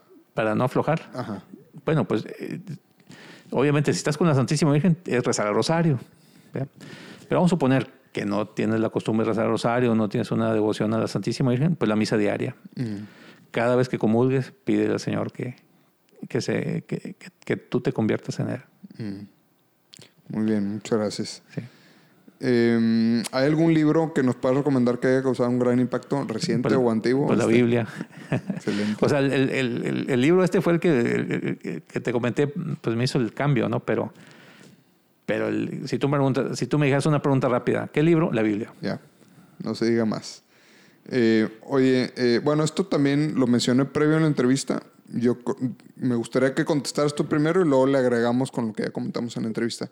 Eh, ¿Algún tema en particular que te gustaría que intercediéramos, pues todos los que estamos eh, en esta plática contigo, todos los que nos están escuchando? En este momento, pues para que se resuelva lo de la pandemia del coronavirus. Eso, eso es lo que yo creo que es una situación muy delicada la que estamos viviendo, porque de ser un problema ahorita de, de san- de salud, se puede convertir en un problema social. Sí, La línea es muy es, es Sí. muy complicado. sí, este sí. Sí, y, y me preocupa ambas cosas, ¿verdad? O sea, tanto la, tanto la falta de salud como la falta de alimentos, la falta de seguridad. Sea, hay que hacer mucha oración. Muy bien, pues mucha oración por la situación y como lo comenté anterior, pues un, un llamado en este momento, pues para orar por todas las personas que ahorita están echándole todas las ganas que tienen y todas las ganas extra que Dios les puede mandar a toda la gente que trabaja en el sector salud, que la verdad mis respetos para todos. Sí, Este, mi admiración a todos los médicos, enfermeras, a todo el personal de salud, administrativos, todo. De hecho, la verdad están haciendo una labor muy, muy buena aquí el, el secretario de salud, Manuel de la Ox, excelente, muy bien. Eh, o sea, yo no, no me gusta mucho la política, pero la verdad han actuado muy bien aquí el gobernador. Y a nivel nacional también, o sea, las autoridades, bien. O sea, Creo que México siento- también tenemos Vamos, vamos bien. una cierta ventaja por lo que nos sucedió hace, que habrá sido 10 años, con lo de este, la influenza eh, del H1N1. Sí. Y como que en ese entonces aquí era el mero foco y México creo que reaccionó bien dentro de lo que cabe. Y Sí. pues, tal vez como que ya lo traíamos medio reciente. Sí. Este, porque, digo, ciertamente la situación está alarmante, es un problema muy serio y creo que no debemos de bajar la guardia. No. Pero no solo porque el gobierno lo ha provocado o, o porque ha faltado eh, que el gobierno controle, insisto, no, no se trata de hablar de política, pero en sociedad en general creo que como sociedad había una, una respuesta Bastante buena. decir, bastante buena. Sí, Sí, sí, en, esperemos que así siga. en todos los este, ámbitos ha habido, pienso, una buena respuesta. O sea, no- no, podría decir que haya queja. Ya son, ya son factores que no dependen de nosotros, como te decía. Sí. Oye, Jerónimo, pues dirías que ya te voy a dejar, pero falta que nos recomiendes a dos personas eh, que creas tú que podemos traer a este espacio. Este, si no te viene alguien a la mente, pues, Pues- después me los puedes enviar, pero pues la idea es que te comprometas y que, Te voy, y te voy a que a nos uno. los consigas tú. Te voy a decir a uno. Pues ahorita, tenemos el, un general mayor, o sea, el, el- dentro de los caballeros de San Miguel, pues tenemos un- una estructura, ¿no? Vamos a decir. Sí. Desde el punto de vista de organización, pues todo tiene que haber una organización, así como hay arzobispos, obispos. o sea, bueno, si, si no, no funciona esto. Entonces, pues podemos decir al general mayor de nuestro grupo, que es el ingeniero Ramiro Cantú. pues, Creo que es una buena oportunidad para que lo conozcas y que de su punto de vista, como él también vivió todo este proceso de su fe. Y un amigo Padrísimo. y otro amigo también caballero de San Miguel, sin agraviar, eh, se llama Federico Elizondo. Oye, ¿por qué sin agraviar? Como un amigo, o sea, porque pues, te conozco poco, pero pues ya te, te considero amigo, ¿no? Sí. Este, y perdón, ¿y cuál es su nombre? Federico Elizondo. Federico Elizondo, perfecto. Pues ok. Que es que él está ahí en el Uro que comentabas, Ah, ya, ya, ya. Excelente. donde está tu amigo que vino aquí, me dices, este compañero. Sí, eh, pues Macedonio. Macedonio, este, sí, que también un saludo a Macedonio, Saludos sí. a Gabriel, eh, que a también. Gabriel este, Ruelas, también Gabriel Ruelas puede venir. le da pena, pero sí, vamos a Bueno, convencerlo Jálalo juntos. también tiene, tiene, tiene su historia. Sí, sí, sí, efe- Sí. efectivamente. Muy bien, este, pues excelente Jerónimo, te agradezco mucho que te hayas dado este tiempo de acompañarnos. Cuenta mucho con nuestras oraciones, este, para ti y todos los médicos, como dijimos, en esta época Sí, tan, un tan saludo a complicada. todos. Este, Y mis respetos, ¿eh? Y también mis respetos a, eh, a todas las personas que, que de una u otra manera están participando en, en- en toda esta campaña. Es que hay mucha gente que no se ve, pero ahí está haciendo su, su labor. ¿no? A veces los que no se ven son los que eh, hacen la labor más, más difícil en este tipo de situaciones que, que nos lleva a todos. Y pues un- también a toda la audiencia. Eh, hay, hay situaciones que uno comenta, son muy personales. Bueno, no, no, como te dije, eh, no, no quiero llevarme a nadie de encuentro porque pues, es- es una vivencia personal. Y, Sí. O sea, yo no puedo Y- decir. y con mucha humildad vienes y la Sí, o sea, yo lo claro. comparto. ¿no?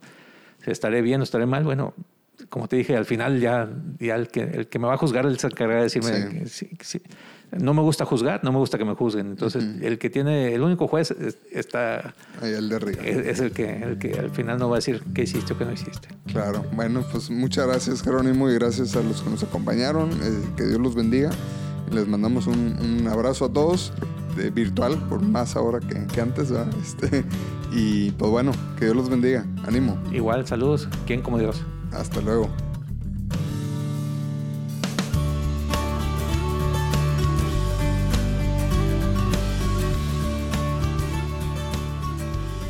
¿Qué tal la platicada? Oigan, pues bueno, acuérdense que en platicandoencatólico.com pueden ver los detalles de esto en nuestras redes sociales. Es momento bueno para compartir ahorita.